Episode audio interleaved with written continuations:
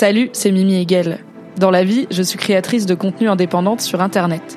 Vous pouvez me retrouver sur Twitch, sur Instagram, sur Twitter et sur Patreon sous le même hâte, à savoir MYMYHGL. Vous allez écouter un débrief de série, d'abord diffusé en live Twitch. C'est pour ça que j'interagis avec le chat et que j'évoquerai parfois des éléments visuels que vous ne voyez pas. On a commencé avec House of the Dragon saison 1 en compagnie de Tequila Tex, mais il y a tellement de bonnes séries dans le monde que ce flux continue à vivre, avec toujours des invités de qualité. Bonne écoute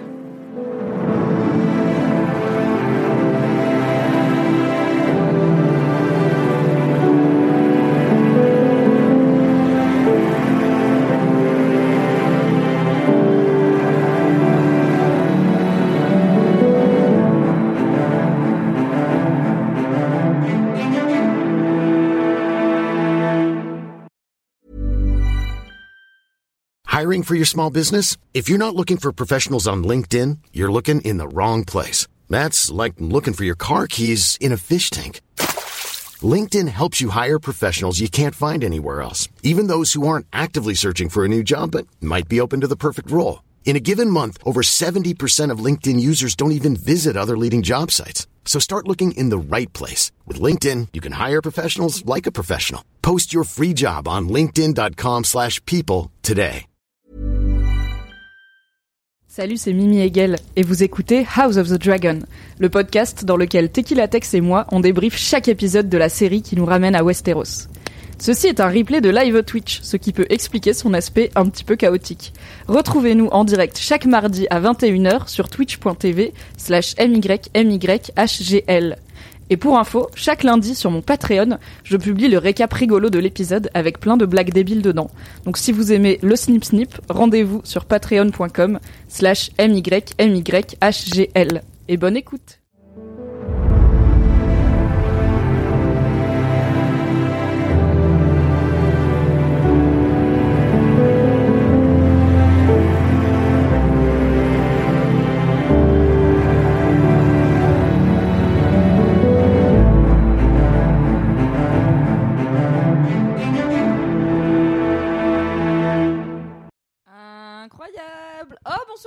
bonsoir Bonsoir Lucie, c'est ma copine Lucie, à qui je dois beaucoup.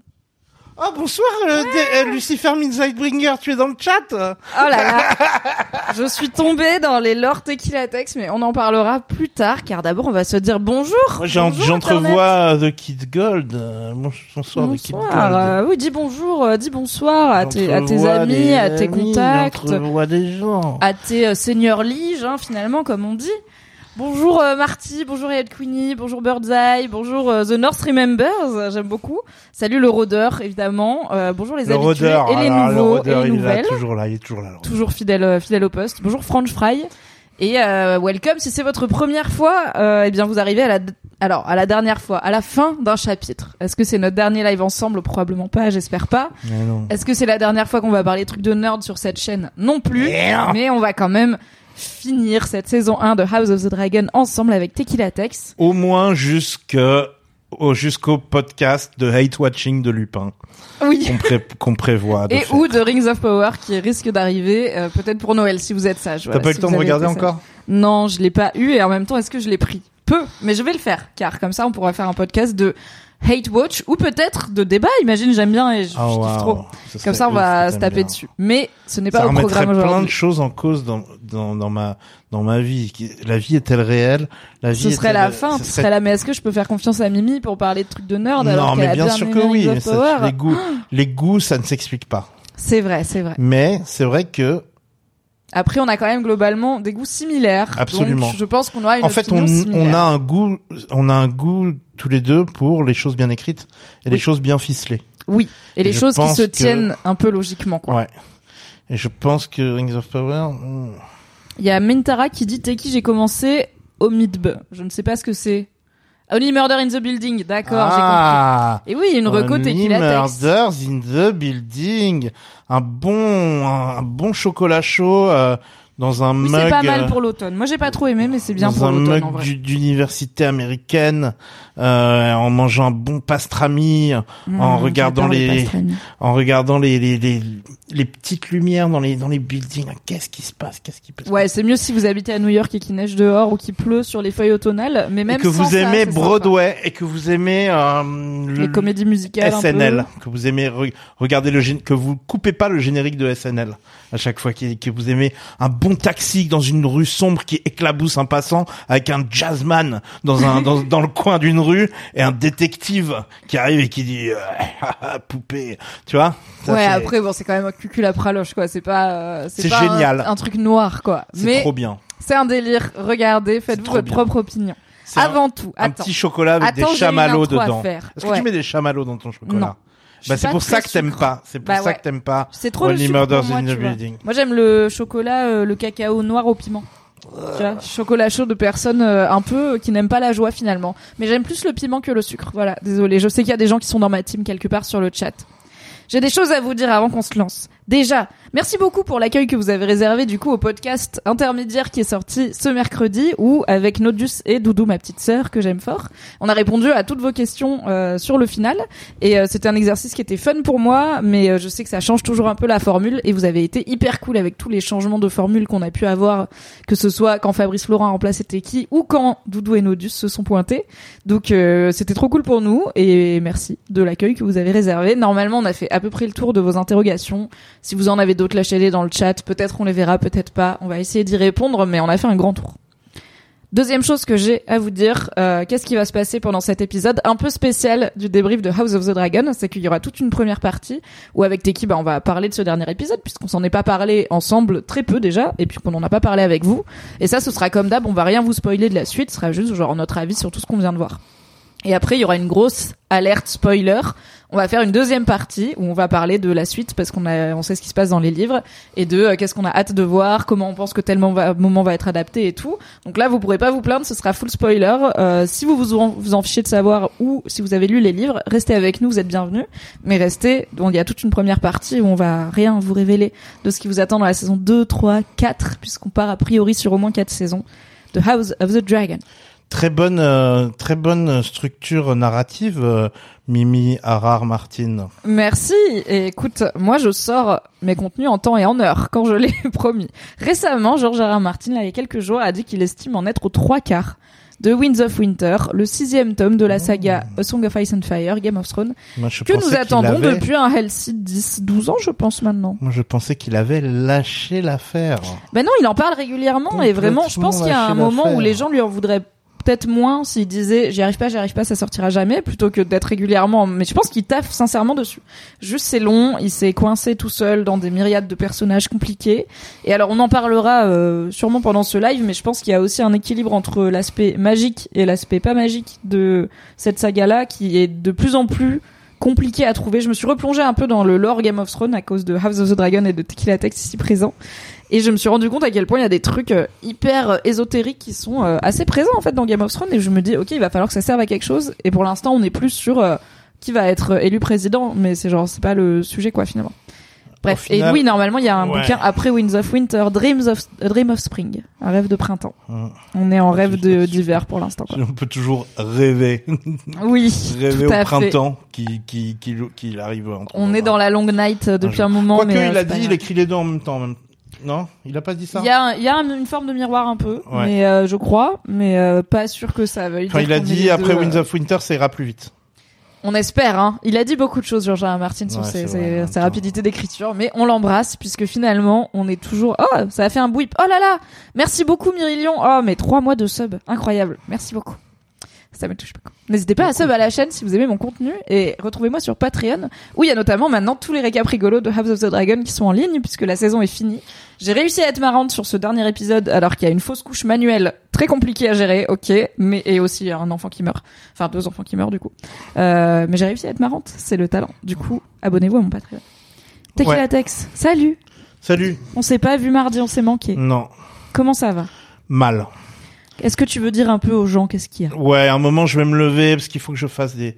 J'ai un truc à la jambe. euh, Vous savez, on, on you, are- you either die a hero or live long enough to become Viserys Targaryen.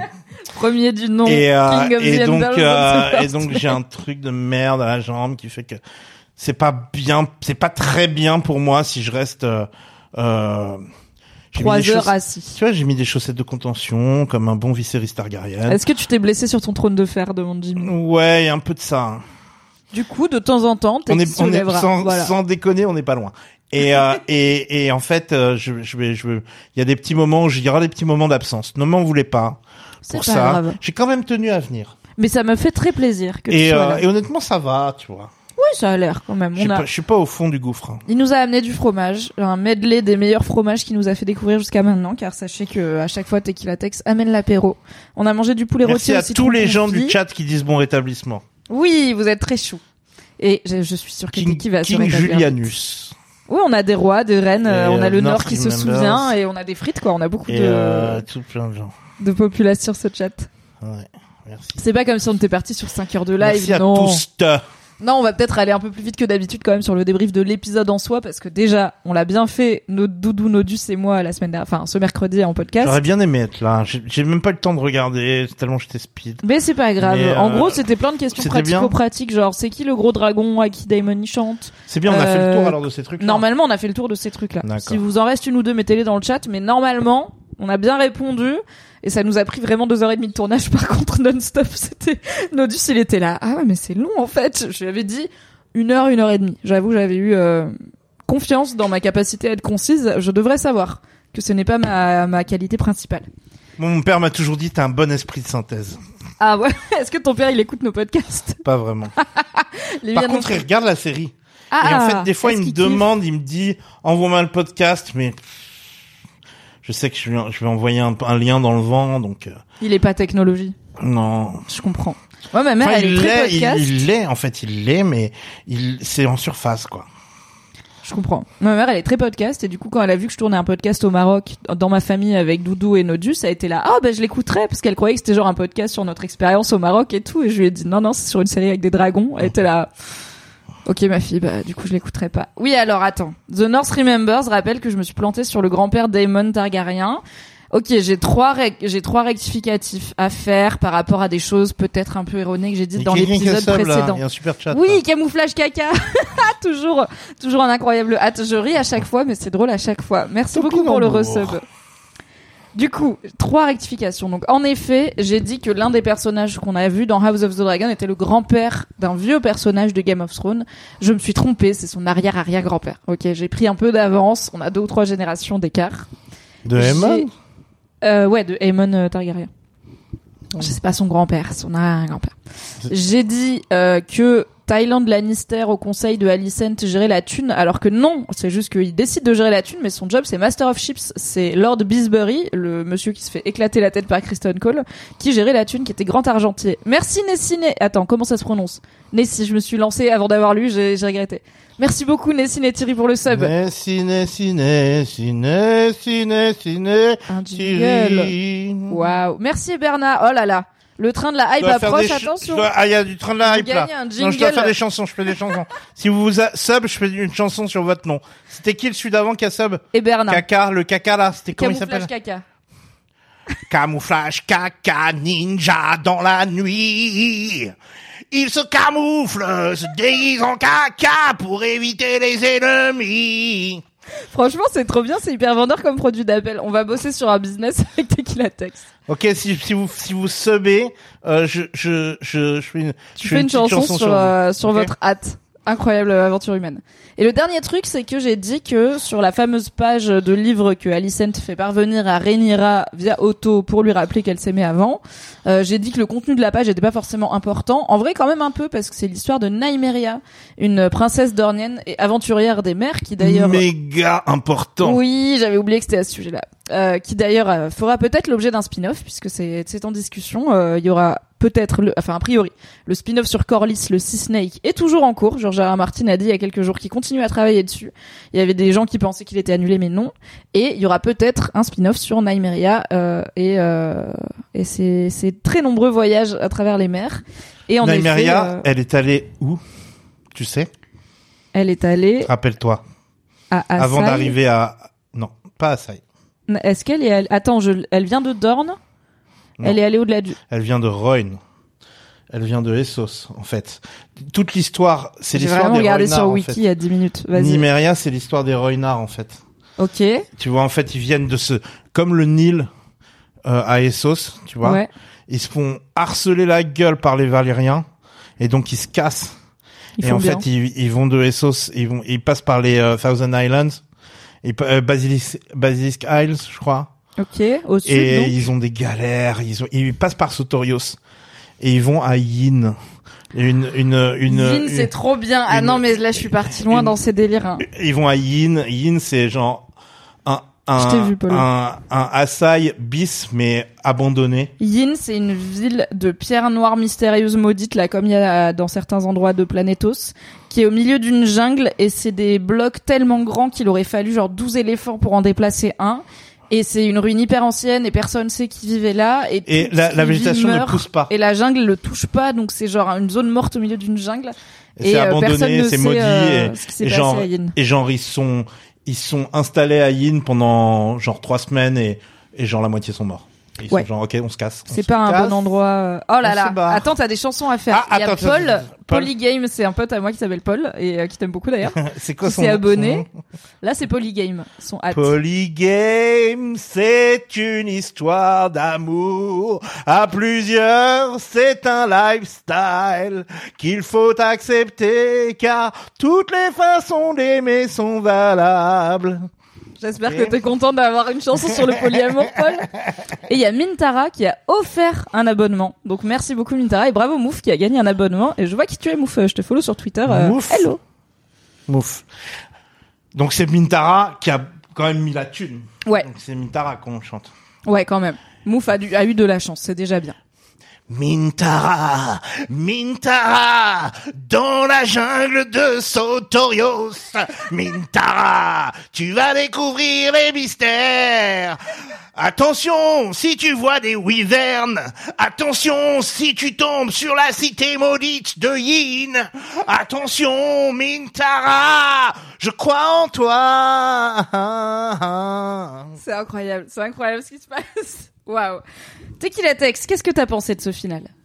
On n'a pas eu ton avis. Les gens ne savent pas. Eh ben, c'est pas nul.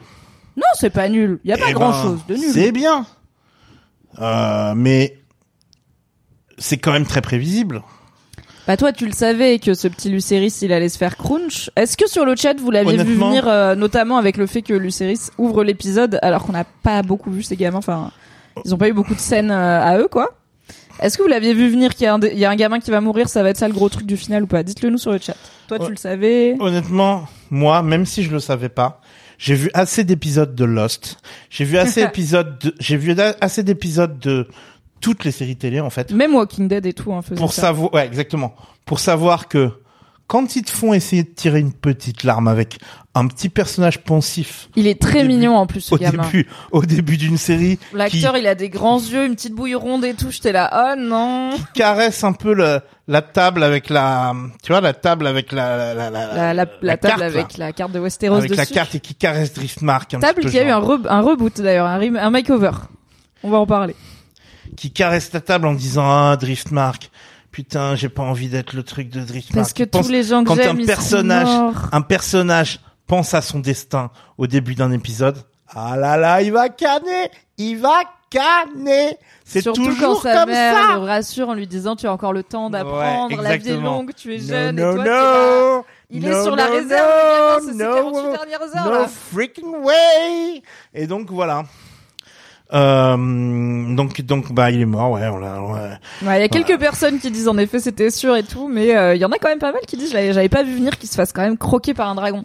Et c'est vrai qu'on a, c'est la première fois qu'on voit des dragons qui se battent entre eux, donc ça c'est quand même, euh, alors ça va être un thème, hein, ça s'appelle la danse des dragons, toute cette période dans laquelle on arrive, mais c'est quand même visuellement euh, Moi, j'ai chose. adoré Vagar Godzilla qui montre sa tête quand l'autre, derrière il attaque. euh, derrière les Il- murailles de ouais. Storm's Eh, End là. Alors là, ça j'ai C'est le moment où Luke il aurait dû dire je vais rentrer. Adoré cette image. Ouais, c'est un kaiju hein vraiment. J'étais genre wow le kaiju de ouf. La taille du vraiment, vraiment là, tu te rends compte encore plus que pendant la bataille euh, aérienne de, de la taille du, du truc. Euh, et la bataille aérienne, je l'ai trouvée vraiment bien, trop courte. Et vraiment trop bien, trop Ouais. trop bien. J'ai Ah, juste vraiment pas aimé le rire de méchant Disney de Hammond. Ah, Vraiment. si. Alors j'ai aussi un truc de, je pense pas qu'ils s'entendent, ils vont vite et tout, mais ok, je, c'est des dragons, j'enlève Ouais, mon côté cartésien. Mais vraiment, Hammond qui est là en mode nephew, j'étais là, oula. Il est déjà un peu intense comme personnage. Ouais, mais- Il est- ils ont gardé le saphir et tout. J'ai dit dans le podcast, je suis pas besoin. hyper fan du saphir, mais ok. Là, c'était un peu trop. Mais du coup, le fait que ça soit un accident, c'est, j'ai trouvé ça encore ouais, plus ça, intéressant, tu vois. Ouais, moi, moi ça, me- ça me saoule un peu. T'es pas fan? Non. Alors, parce qu'on a dit là, dans le podcast qui est sorti mercredi, mais que vous avez peut-être pas écouté, dans le bouquin, on ne sait pas que c'est accidentel la mort de Luke et que c'est les dragons qui ont désobéi à leur cavalier, ou qui ont peut-être exprimé ce que leur euh, dragonnier voulait qu'ils fassent vraiment. Hein. C'est ça. Voilà, on- ils ont quand même, ils lisent bien les émotions, ils sont un peu empathiques les dragons. Euh, mais dans le bouquin, c'est présenté comme Aemond a tué Lucerys volontairement. Donc là, le fait qu'il y ait un aspect quand même qui a l'air accidentel et où Aemond il fait vraiment une tête en mode oh merde, ça change la donne un petit peu sur la lecture du personnage et de ces événements déclencheurs de la guerre. Tu vois, quand dans un film d'horreur, tu regardes des films d'horreur, tu vois pas beaucoup. Des fois. Quand dans un Un film d'horreur, il y a une créature un peu puissante et un personnage qui a une, il a cette créature, il a, il, il a cette créature, il la cache dans son cartable et tout machin. Et à l'école, il se fait bully et il dit ah j'aimerais trop qu'un tel il meure et et et, et, et j'aimerais j'aimerais trop lui donner sa leçon à Oui. un tel. Et tu vois, et le lendemain, Fais la attention à ce que tu créature a tué le bully et le et le et, et, le- et la personne et, le, et le, le- le petit personnage enfant dit mais non mais je voulais pas le tuer t'es allé trop loin créature et ben là c'était c'était pareil avec les dragons un peu Ouais, pas à ce point-là, parce qu'il a quand même chevauché le plus gros dragon Oui. du monde euh, derrière un gosse de 14 ans. Donc, bah, une des questions qui est le plus revenue dans le podcast, c'est il s'attendait à quoi? Pourquoi il fait le mec surpris Genre, il s'attendait à quoi? C'était sûr que ça allait mal finir. Effectivement, c'était sûr, mais il a 17 ans et c'est un petit con. Est-ce que tu veux faire une chanson pour French Fry qui a sub C'est French Fry mais avec un A. French fry French fry. What you gonna do? What you gonna do? En Amérique on aime les frites on aime les freedom fries. Voilà. Merci, c'était très beau. Est-ce que tu vas faire une balade? Non, ça va? Ok. Donc, à part Aemond euh, et cet aspect accidentel, t'as passé un bon épisode. Qu'est-ce que t'as pensé Non, de- moi, en fait, ce que, euh, en fait, je suis prêt à, à accepter que Rhaenyra et Alicandre aient été amis, rentrent un peu dans cette Dance of Dragons euh, euh, sans le vouloir, enfin, à contre-cœur, Mhm. sans vou- vouloir que ça escalade. Oui. Rentre un peu dans. dans- Je suis Bah, il y a toujours Je- des je- moments où il y avait des portes de sortie, quoi. De plus en plus compliquées à prendre. thématiquement content que euh, ils nous les humanisent un petit peu. Oui, ça thématiquement fonctionne. content, etc. Je suis pas content qu'on humain. Je veux que moi j'aime que mes méchants soient méchants. J'aime que mes que mes méchants aient des aient des soient sadiques, soient vraiment genre soit soit tordus, soit imprévisibles, soit soit soit rancuniers, soit j'aimerais que que euh, je sais pas si c'est une volonté de de de, de nous mettre euh, Aemon en en mode euh, un petit peu plus euh, trois dimensionnel. Euh, Oui, ça le rend moins euh, méchant de Disney, déjà. Moi, j'ai quand même besoin de savoir que c'est une ordure en fait. Bah après, euh, je pense que c'est quand même une ordure et je pense que ça va pas.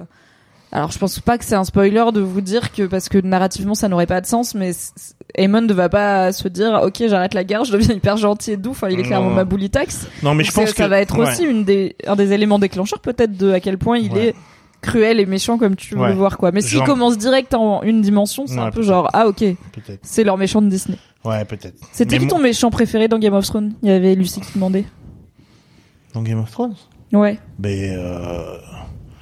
bah on avait vraiment envie que Geoffrey meure. Oui. On avait méga envie que Geoffrey meure, on avait méga envie que Bolton meure. Bruce Frey Bolton. aussi, il était bien. Walder Frey. Ouais, Walder Frey, il il était- se faisait, c'était un tu le détestais très vite, quoi. Ouais, mais lui, il était presque trop Disney, lui, du coup. Ouais, je sais pas, ce truc hyper rancunier, tu vois, juste de vieux Ouais, gars, ouais, tu sais, ouais, c'est le vieux retraité de ton immeuble qui fait chier pour faire chier vrai, là. vrai. Je trouvais qu'il marchait bien. Ouais, c'est vrai. Et effectivement, Tywin Lannister était quand même Mais, très sympathique à regarder. mais Tywin, je sais pas comment t'expliquer. Ouais, je l'adorais, Tywin. Oui, ah, non mais oui. J'adorais. J'- J'aimais pas incroyable. le. J'aimais. Je l'aimais comme méchant. En fait, il y a avoir envie que quelqu'un crève et avoir vraiment envie, et tu vois, et et être un peu. f- J'étais un peu euh, fasciné. euh, fasciné et, et Bah, il y a une forme amour de avec respect quand même. Ouais, avec Tywin. J'avais un peu de respect. Alors qu'il Quand fait des il trucs disait, euh, horribles. The lion doesn't concern himself, with the opinion of the sheep. J'étais genre, oh là, ouais. Ah, on a un peu envie d'être dans, on a un peu envie qu'il nous respecte, tu vois. Ouais, Alors que lui, c'est un connard. Et après, oui, Ouais. c'est vrai que l'acteur Charles Dance fait quand même beaucoup pour le charisme. Alors, je sais que dans les bouquins, j'aimais déjà bien Tywin parce que son rapport avec Jaime, son rapport avec Tyrion, avec Cersei et tout, il est hyper intéressant.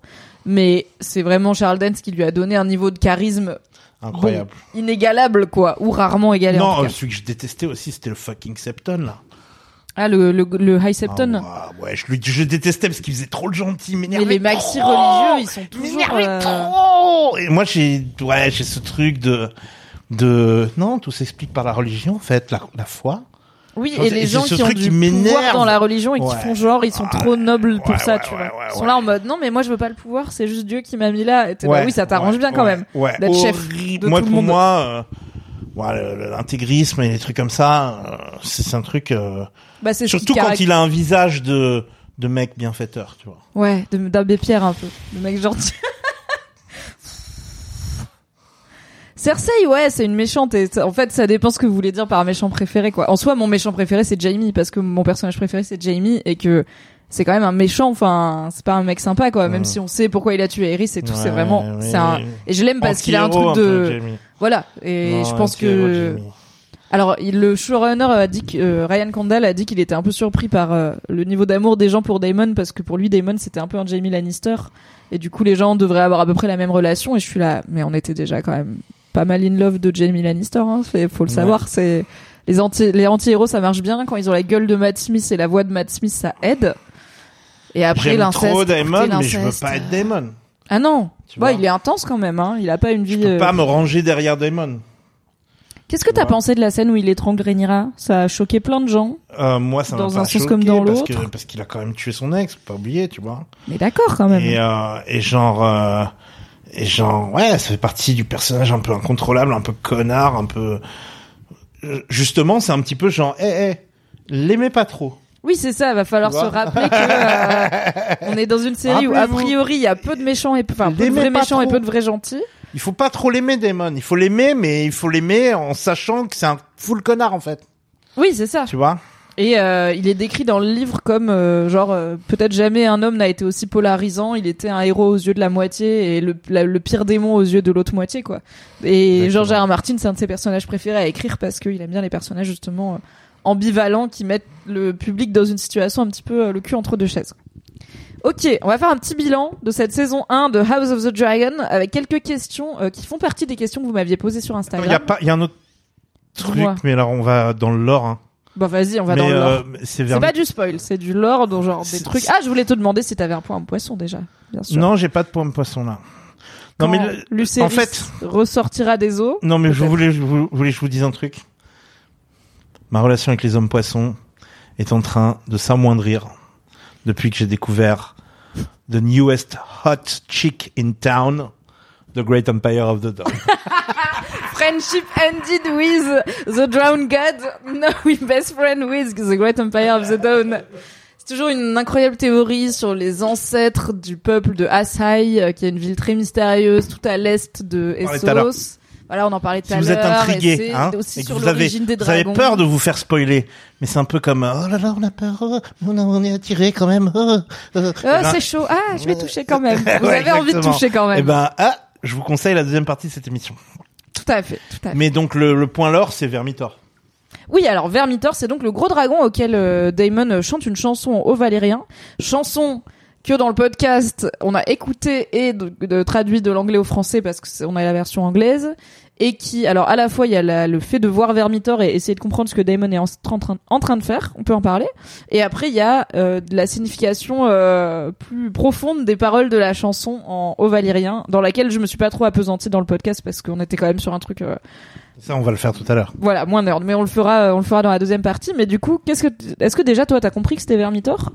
Je sais même pas comment c'est possible de, de sa- de le savoir honnêtement. euh. Je sais pas si je l'ai compris ou si j'ai vu un, un recap du preview de l'épisode euh, au moment où l'épisode précédent a joué, Oui. où quelqu'un disait ça c'est Vermitor. Ah. Et euh, oui, apparemment le previously. Alors moi je regarde pas les previously on euh, House of the Dragon, mais apparemment il était très complet et euh, il rappelait la page, il rappelait, enfin, il rappelait pas mal de choses. non, non, mais là moi je parle du du teaser de l'épisode d'après. Ah d'accord. À la fin de l'épisode 9. Ouais, à la fin de l'épisode 9, j'ai maté l'épisode, tu peux mater le preview de l'épisode après, et tu peux aussi mater des gars qui font des vidéos sur, où ils décortiquent le preview de l'épisode d'après. Yes. Tu vois? Et là où ils étaient genre, donc ça c'est Vermitor. Ok. Et voilà. Wink wink. Moi j'ai une, j'ai une question. Enfin, moi j'ai une, euh, je, non, c'était pas le cannibale. Il y a Le quelqu'un qui cannibale il est sauvage. Le cannibale, on Euh, peut pas on- l'approcher. Ouais. Vermitor, il a déjà eu des, des, hum, des riders. Quels sont-ils? Jaehaerys, le roi d'avant Viserys. Exactement. Donc Vermitor, il est dans sa cave, mais si tu lui chantes une petite chanson, il est content de te voir. Tu vois ce que je veux dire? Ouais, il te fait même un petit euh, coup de feu de. Je note en même temps, mais là, je suis avant. Ouais. Il te fait même un petit coup de feu de bienvenue. Il est poli. Ouais, exactement. Donc il va pas te surtout si tu lui parles au valérien, il va pas te cramer la gueule. Tu vois ce que je veux dire? Juste, il a pas de maître pour l'instant. Oui, personne n'a essayé de le claim depuis, euh, puisque la plupart des, des Targaryens ont des, œufs qui éclosent. Euh, Il y en a quelques-uns pour qui c'est pas le cas. Ah, on l'a pas noté dans le podcast quand on a fait le point qui a quel dragon. Mais Elena Targaryen, son dragon Dreamfire, c'est pas un jeune dragon qui a éclos avec elle. C'est l'ancien dragon de Alizane, la reine d'avant Viserys, enfin, la femme de, de Jaehaerys, qui était le roi avant Viserys. Donc elle, elle a un gros dragon. Elle a un plus gros dragon que, euh, par exemple, Arax qu'on a vu là, qui est plutôt petit. Voilà, c'est bon à savoir. Mais bon, on l'a pas encore vu euh, dessus et euh, on l'a pas encore vu. On n'a pas encore vu, je crois, Dreamfire du tout. Ah si peut-être. Si on l'a vu C'est lui que. Aemond va voir Oui, dans la caverne. Et je vous avais dit c'est le dragon de Helena et après j'étais là, est-ce que c'est un spoiler ou pas? Attends, il y a encore un abonnement qui a été offert à Luceris Velaryon. Merci beaucoup. Alors j'ai compris ce qui se passe parce Anonyme. que déjà au dernier live, il y avait des gens qui offraient des abonnements à genre Viserys Targaryen et tout. J'étais là, mais qu'est-ce qui se passe? En fait, tu peux juste en fait, c'est des users, ils sont pas sur mon live, mais tu peux dire j'offre un abonnement à @tequilatex et si quelque part il y a un @tequilatex sur Twitch, ça va lui offrir, tu vois. Donc c'est juste, je ne sais pas qui s'amuse à faire ça, mais merci beaucoup, ça me fait quand même des subs. Euh, et mer- merci à Luceris euh, Velaryon. Donc, Vermitor. Alors il y a quelqu'un qui dit les, les Vélarions ont du sang valérien? Oui. Oui, Mais c'est une famille de. Valyria, mais pas des Targaryens. C'est bizarre parce que c'est pas des Dragon Rider. Mais qu'est-ce qui est bizarre? Qui soient valériens et pas Dragon Rider. Bah, c'est. Attends. J'ai regardé trop de vidéos là. Il me semble que c'est. qu'ils étaient là avant même les Targaryens? Non, ils étaient. Ils sont arrivés à Westeros juste avant les. Non, mais qu'ils étaient à Valyria, peut-être. En fait, l'idée c'est qu'il n'y a pas toujours eu des dragons. C'est que les dragons ont été créés. Genre. Et je pense qu'ils étaient là avant qu'il y ait des dragons. Et du coup, bah, eux, leur truc, ça a toujours été la mer, tu vois, et pas les dragons. Ouais, mais moi, et ils ont juste moi, duré parce pense- qu'ils ont suivi les Targaryens, Moi, je crois. On va y revenir dans la partie lore, mais pour moi. The North Remembers dit j'ai raison. The North Remembers, je pense que c'est la personne qui m'a envoyé des DM pour me rappeler que je m'étais trompée sur Daeron et Aemon et tout, donc je pense que c'est une personne très nerd. Donc ils étaient là avant qu'il y ait des dragons, a priori, et ils font les bateaux du coup, depuis Ouais, toujours. mais avant qu'il y ait à Valyria, c'était des tribus. Alors Oui. peut-être que les Vélarions c'était une tribu C'était la maritime. tribu, euh, voilà, la tribu bateau. Et les, et les, les autres, c'était la tribu euh, berger des bergers. qui a fini par euh, contrôler les dragons. Hmm, D'où viennent-ils? On en parlera en temps voulu. D'accord.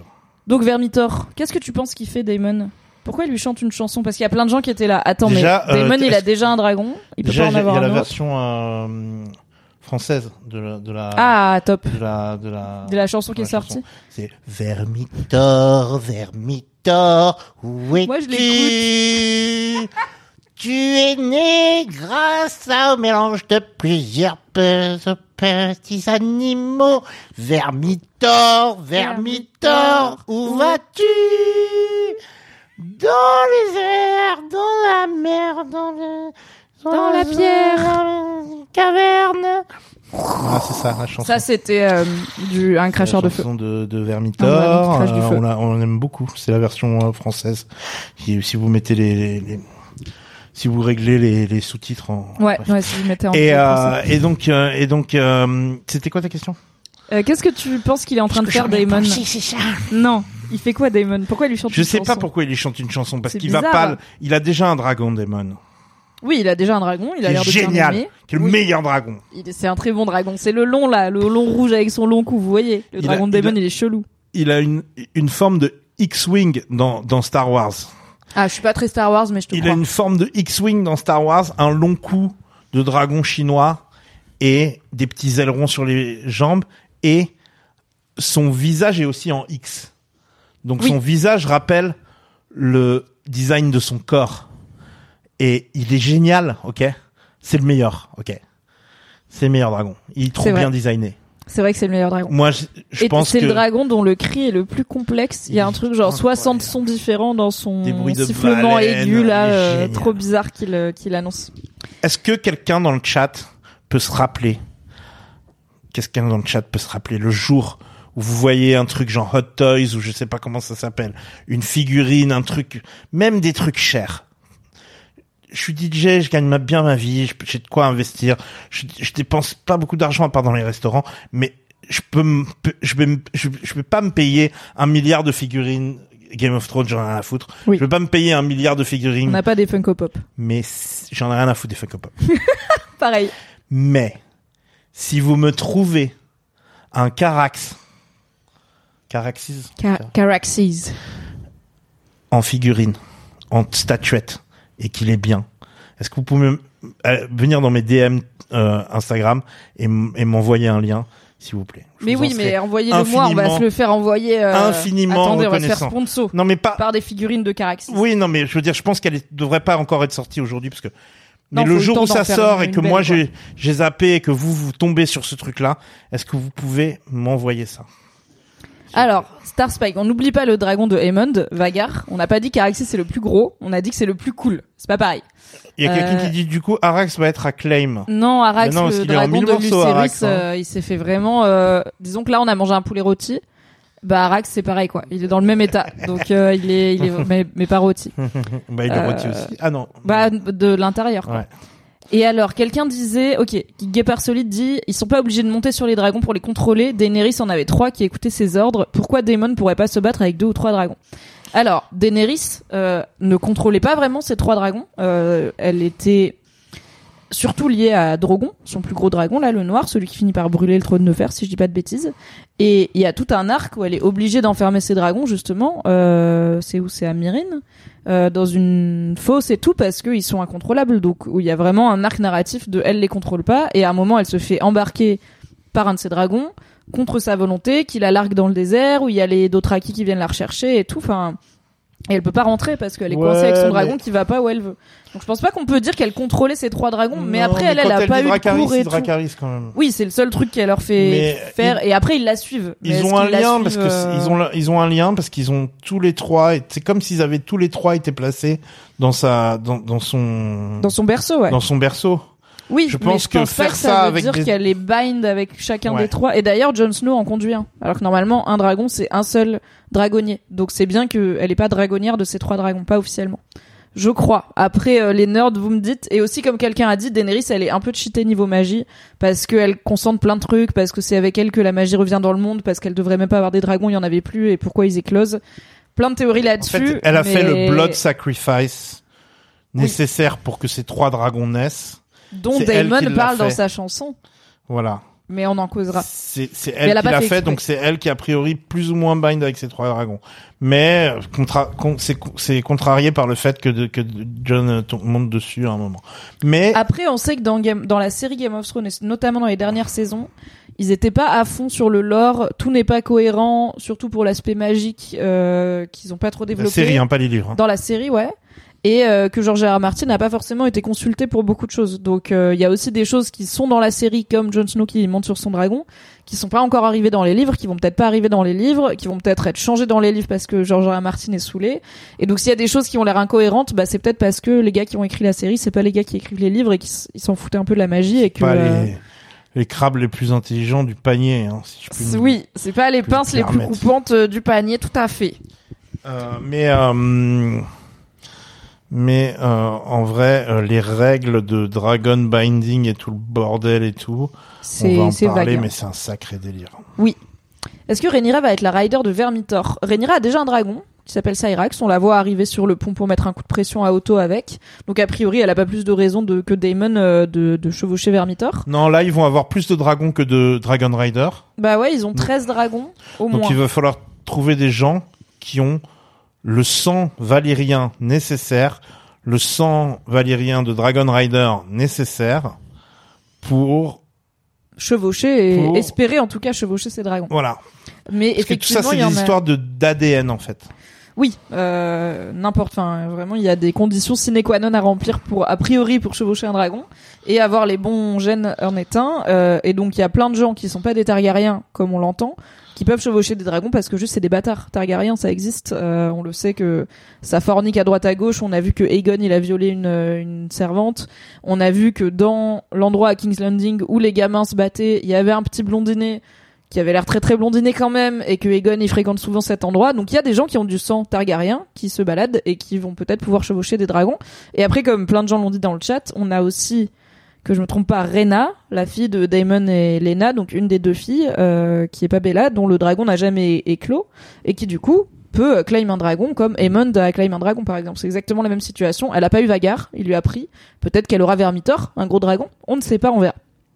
Je ne vous spoil pas.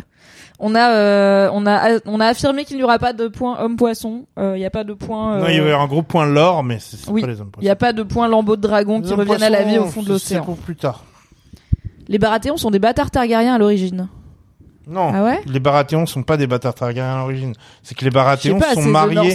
Ils se sont mariés avec des Targaryens à plusieurs, à répétition en fait. Ils ont beaucoup de sang Targaryen. Ils ont plus de sang Targaryen que les autres autre- que les autres house non plus, euh, Targaryens. ok, ils ont plus mix Ouais. avec les Targaryens. Ils ont fuck avec des Targaryens depuis avant Aegon. Avant que ce hein. soit cool. Depuis avant Aegon. Oh waouh Ouais. On en apprend tous les jours. Ils ont fourré avec les Targaryens quoi. Ils ils s'en- ils s'entendent bien quoi.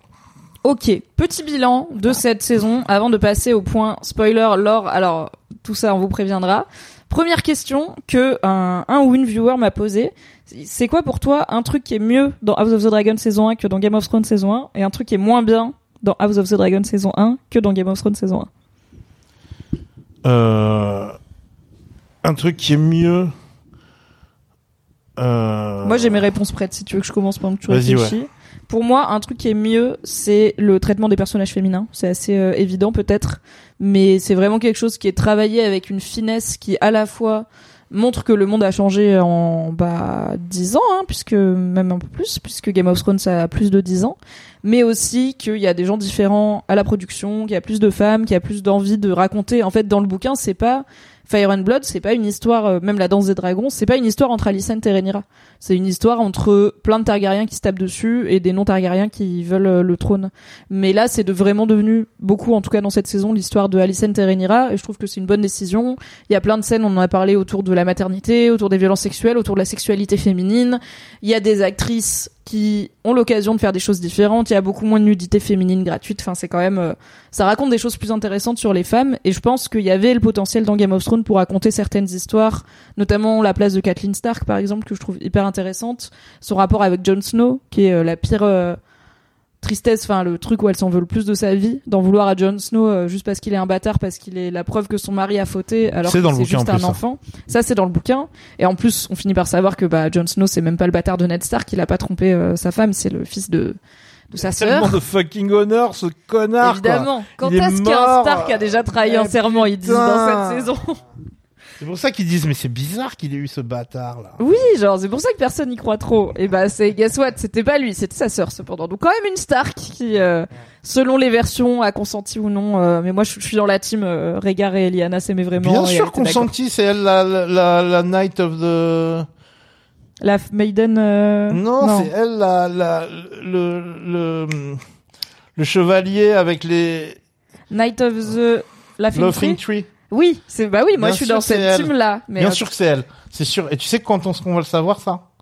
quand il y aura Quand George. Martin- à une époque, je sais pas si c'est encore en cours, mais à une époque, ils allaient faire une comédie musicale du tournoi de Heron Hall Ma où- passion. avec euh, av- où, où, où Rhaegar drague Lyanna pour la première fois et lui offre la Là où couronne tout de a fleurs. commencé. Oh et lui là. offre la couronne de fleurs au lieu de l'offrir à sa femme.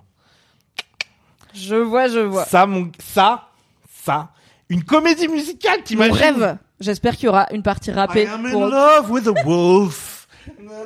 Ça va être trop bien quand il va jouer de la harpe et tout. Régal, il aura une Ça couronne va être et fabuleux. S'ils le font, s'ils le font, ce sera Retenez pas trop votre souffle. Hein. Non, non, mais mais- regardez, le spin-off, il a marché. Peut-être qu'on Ah peut non, faire un le univers étendu avec plein de S'ils le font, je vais à. Broadway, je m'en bats les couilles. Je Ah bah, on part. Direct. Mais on est influenceur, on se fera payer l'aller-retour à Ah New ouais, York ouais, et tout. Tu c'est vois, sûr. let's go. Ah, c'est sûr. Donc voilà, pour moi, un truc mieux que dans Game of Thrones saison 1. Dans Game of Thrones saison 1, il y avait des personnages féminins qui ont été beaucoup salués pour l'époque et qui sont toujours cool. Hein. Il y a Arya, il y a Sansa, etc.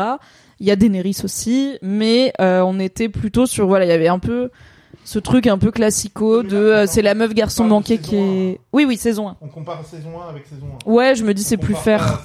Non non, pas bah c'est plus cool parce que Game of Thrones c'est quand même Ouais. c'était bien la saison 1. Pour le coup, c'était vraiment il y a peu de choses à lui reprocher et je lui reproche pas son traitement des personnages féminins mais je trouve que objectivement, c'est quand même mieux fait et plus Eh ben moi, intéressant dans. House of the Dragon. Je sais ce que j'aime plus dans House of the Dragon que dans. C'est ce que tu disais. Euh... Bon, déjà, t'as raison de dire ce que t'as dit, Merci. mais aussi, tout simplement, c'est l'histoire de Rhaenyra et Alicent. Oui. C'est-à-dire que ça, c'est quelque. On peut pas dire. Qu'est-ce que c'est c'est l'histoire de quoi euh, Game of Thrones saison 1 Oui, c'est beaucoup de l'histoire monde. de hein. Ned Stark, c'est l'histoire de Jon Snow, C'est l'histoire des l'histoire- Others. c'est Ça l'histoire de- commence avec les Others. Ça commence même. avec les Others, même si on n'entend plus trop parler pendant le reste de la saison. C'est aussi l'histoire de Dany, qui n'a rien à voir, qui est méga loin dans, dans l'espace. C'est beaucoup tu. Tyrion. C'est beaucoup Tyrion, qui fait des... Bon, Tyrion, euh, à ce niveau-là de l'intrigue, il est en, quand même en, en personnage secondaire, mais c'est l'histoire... Ça peut être l'histoire de Bran aussi. C'est genre... Et euh, qui a une plus belle story que Bran. Moi, j'adore. Mais euh, mais mais tu vois, euh, euh, le fait de beaucoup beaucoup de personnages qui qui séparent. Moi, j'aime bien les séries quand il y a un personnage principal. Moi, je me ra- c'était bien quand tu pouvais si t'avais si tu choisissais de te raccrocher à, à Ned. À Oui. Nerd. Merde, Ned. Stark. On va dire Ned Arya, tu vois. Ouais. Si tu choisissais de te raccrocher au, au Stark, en l'occurrence ces deux Stark là, tu pouvais suivre ce qui Ouais. se passait, le reste était T'avais une forme de truc. de Et, et Dany, tu vois, à la limite Dany, tu vois. Oui, qui elle vit sa propre aventure, mais tu te doutes qu'à un moment ça va se croiser, même si ça prend longtemps. Mais moi, tu vois, dans les séries, j'ai besoin euh, qu'il y ait une sorte d'unité, qu'il y ait une sorte de personnage que tu suis plus. euh, Bah là, ouais, dans Lost, c'était euh, Jack et Jack de- et Kate. non, c'était Jack Et et Locke. et, euh, et Locke. Les deux points d'ancrage. Moi, j'ai besoin qu'il y ait un point d'ancrage. J'ai besoin qu'il y ait un Don Draper, tu vois. Mhm.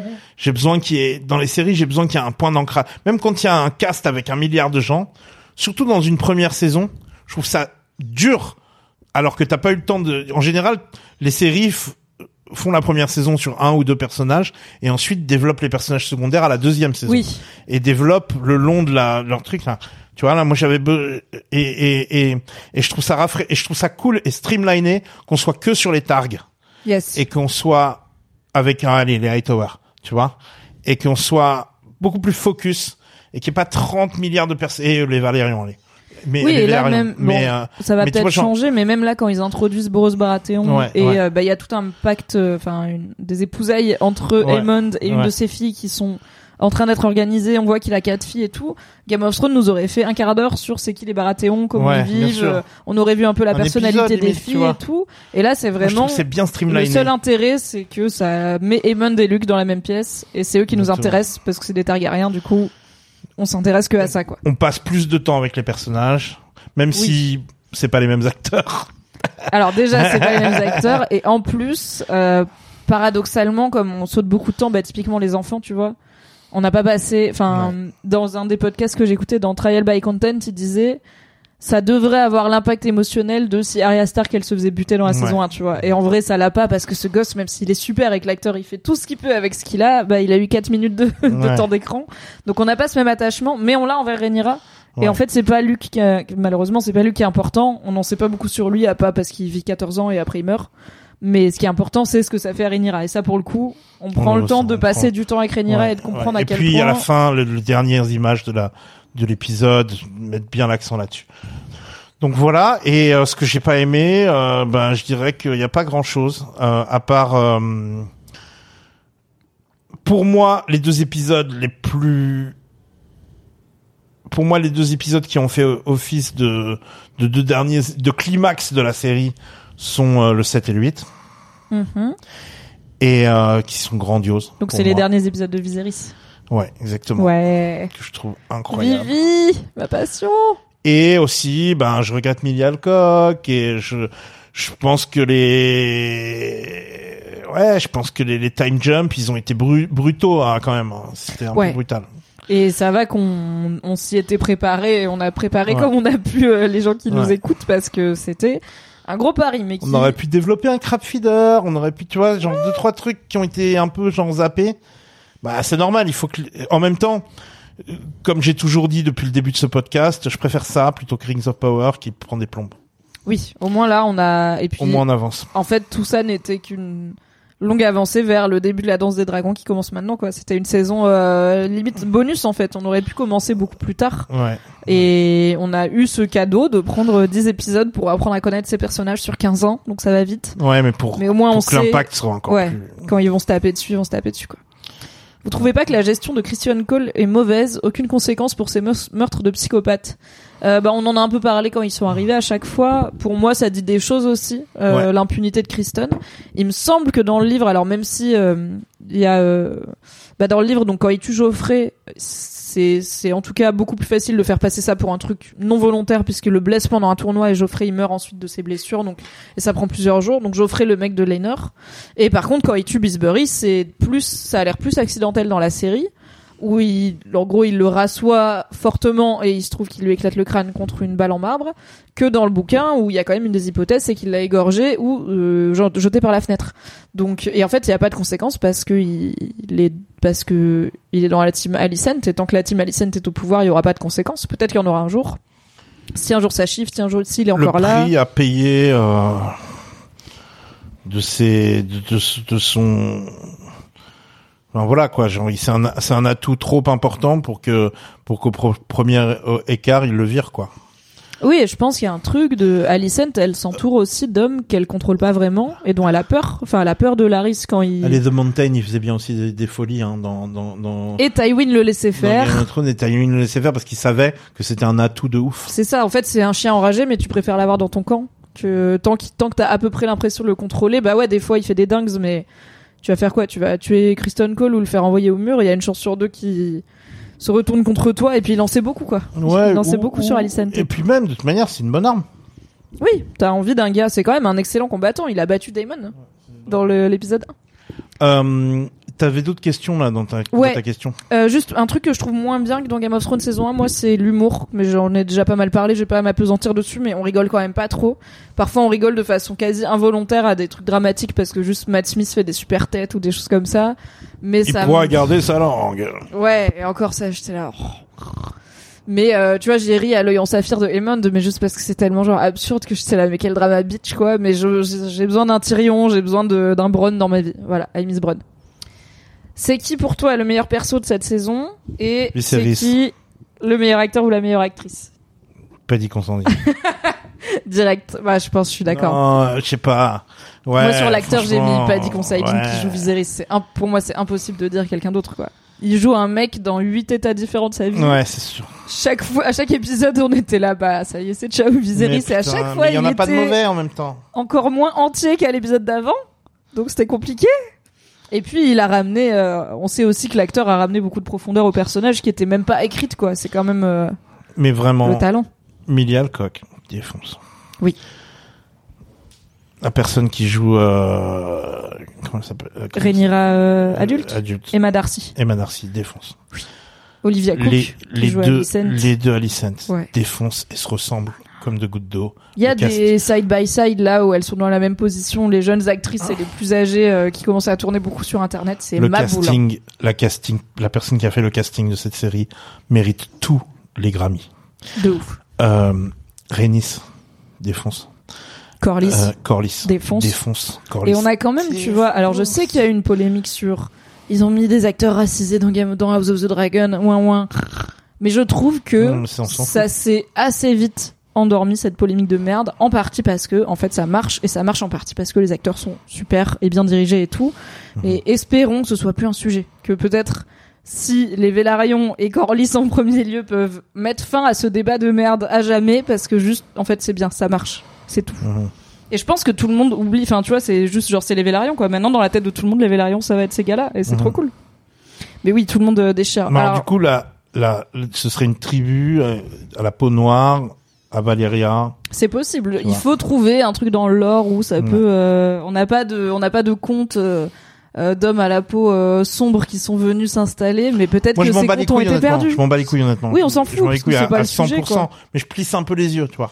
Oui, parce que la Voilà. couleur Ouais. des gens est quand même importante, Ouais. vu que c'est 100% des moyens de décider qui est un bâtard ou pas, visiblement. Ouais. Mais effectivement, les perruques des acteurs et actrices euh, étaient pas incroyables par rapport à. Mais je trouve honnêtement que les perruques, les perruques sont pas incroyables dans House of the Dragon ni dans Game of Thrones. J'enlève mes chaussettes. Voilà, je fais une petite Alicent parce que j'ai chaud.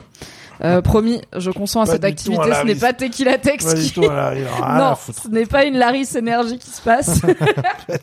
Mais n'hésitez pas à sub pour mes yep, vraiment ça me dérange pas, ça me fait plaisir. N'hésitez pas à sub dans tous les sens du terme.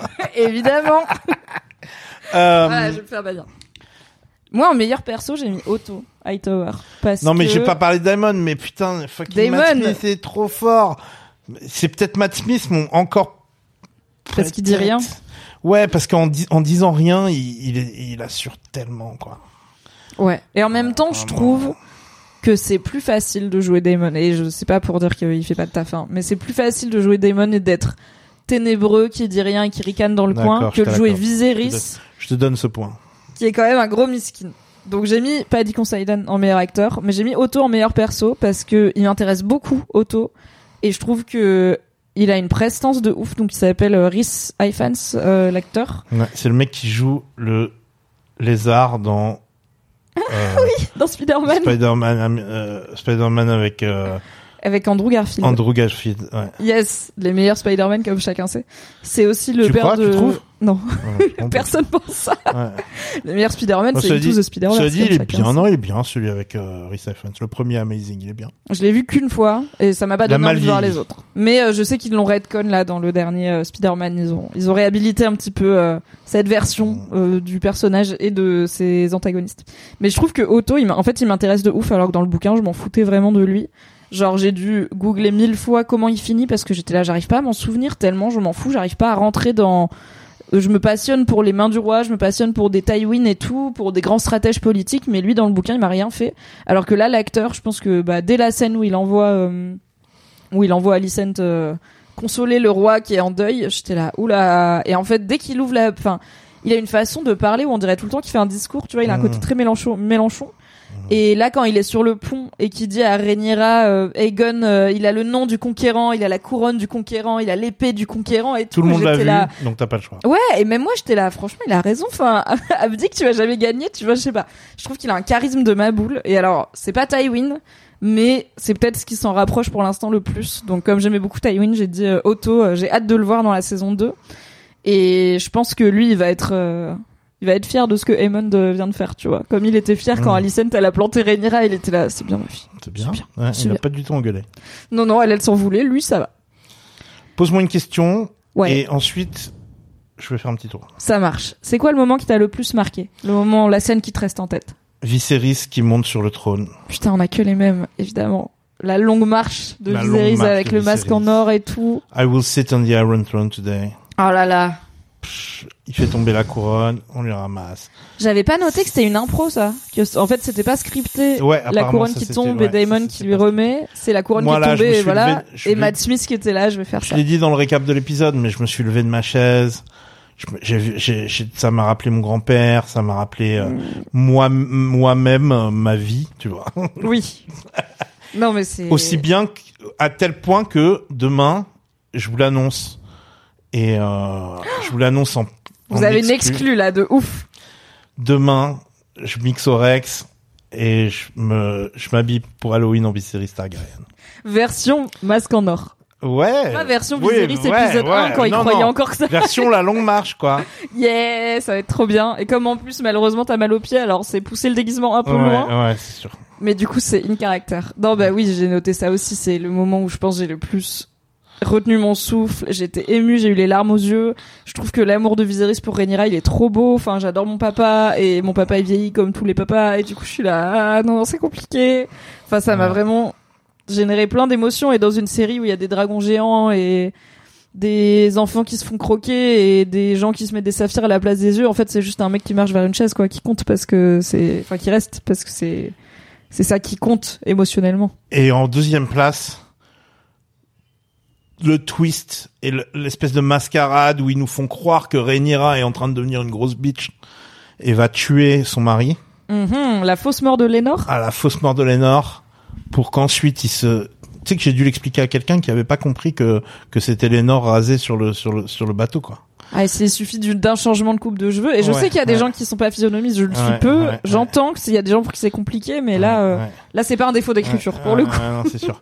On peut Et euh, pas s'adapter à tout. Et, euh, et franchement, ce truc-là, ça aussi, ça m'a fait. déc- C'est les deux moments de la saison qui m'ont fait décoller de mon siège et faire oh là là là là là là là là là là là là et tout le monde dans l'appartement me dit mais qu'est-ce qui se passe Il Il marche vers le siège, c'est Et là, j'ai vraiment fait des, des j'ai vraiment fait des bruits, je me suis levé, j'ai fait le tour du truc tout comme je m'apprête à faire maintenant. Très bien. Tequila Tex fait donc une petite pause. Je vais remonter un peu le chat, répondre à vos questions. Et peut-être que moi-même, je ferai une mini pause et je vous mettrai l'écran d'attente afin euh, de m'hydrater. Voilà, comme vous le sachez. Qu'est-ce que vous racontez? Lénore trop bien, pas un choc au niveau de Ned Stark, non quand même, mais pas mal. Pas mal, et je pense que pour moi, en tant que book reader, n'est-ce pas, euh, personne qui a lu le livre, c'est vraiment le moment où je me suis dit, ah ok, donc moi aussi je peux me faire surprendre et avoir quoi, qu'il y a un truc qui a fini par arriver dans Game of Thrones, où il y a des choses qui sont arrivées dans la série, qui sont pas arrivées dans les livres, et des choses qui ne sont pas arrivées dans la série que j'attendais parce que j'avais lu les livres. Dans House of the Dragon, je savais qu'il y avait toute une part d'interprétation dans le livre et de narrateur qui n'est pas fiable, et donc il y avait des choses où j'ai et des nouvelles choses comme ce tout ce truc de prophétie Targaryen qui est quand même hyper important et qui est ramené dans tous les épisodes quasiment et qui n'existe pas dans le livre.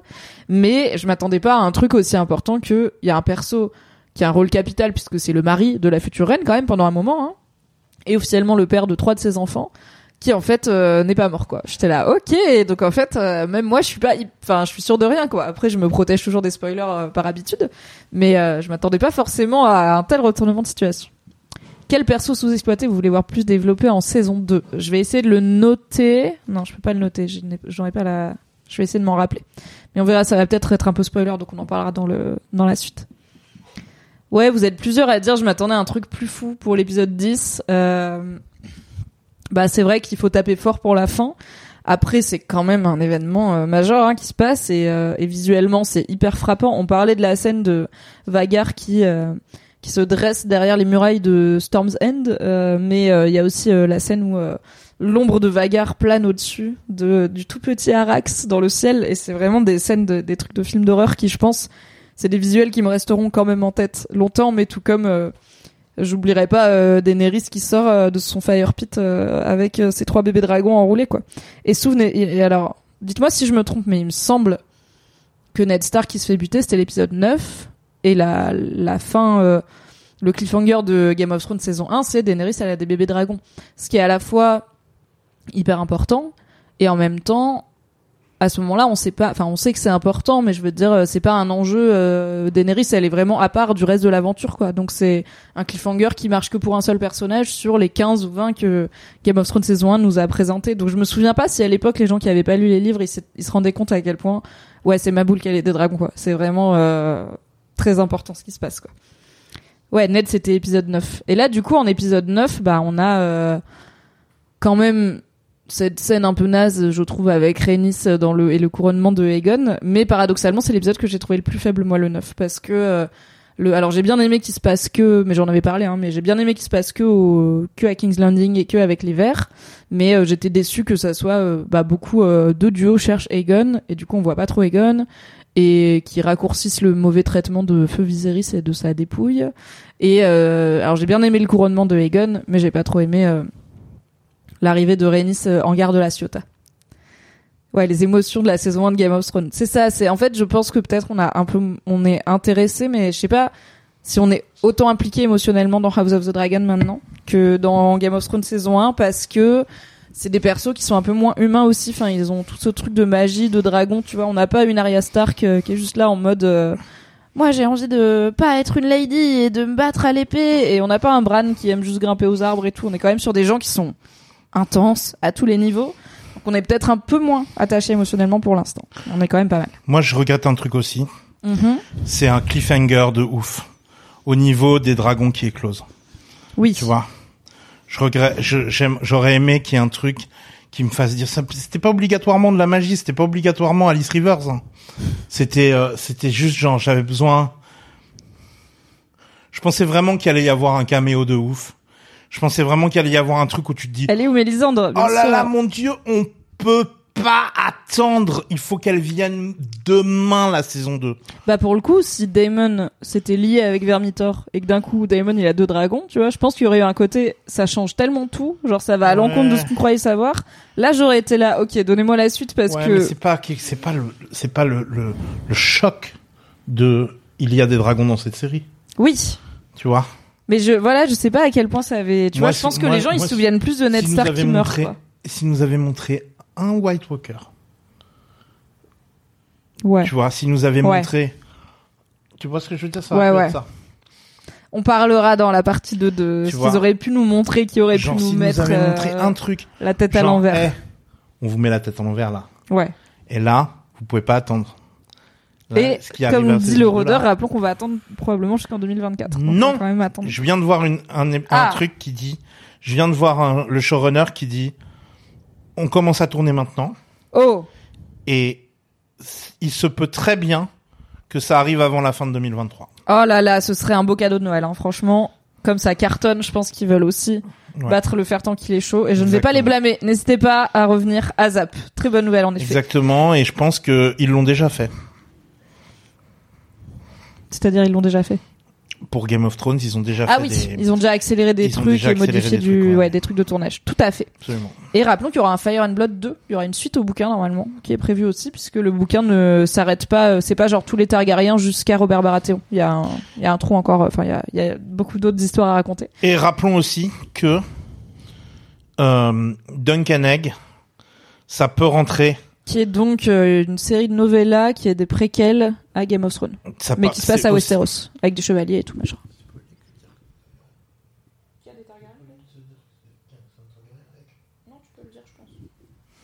Bah, ça parle d'un Targaryen, Voilà, Duncan entre autres.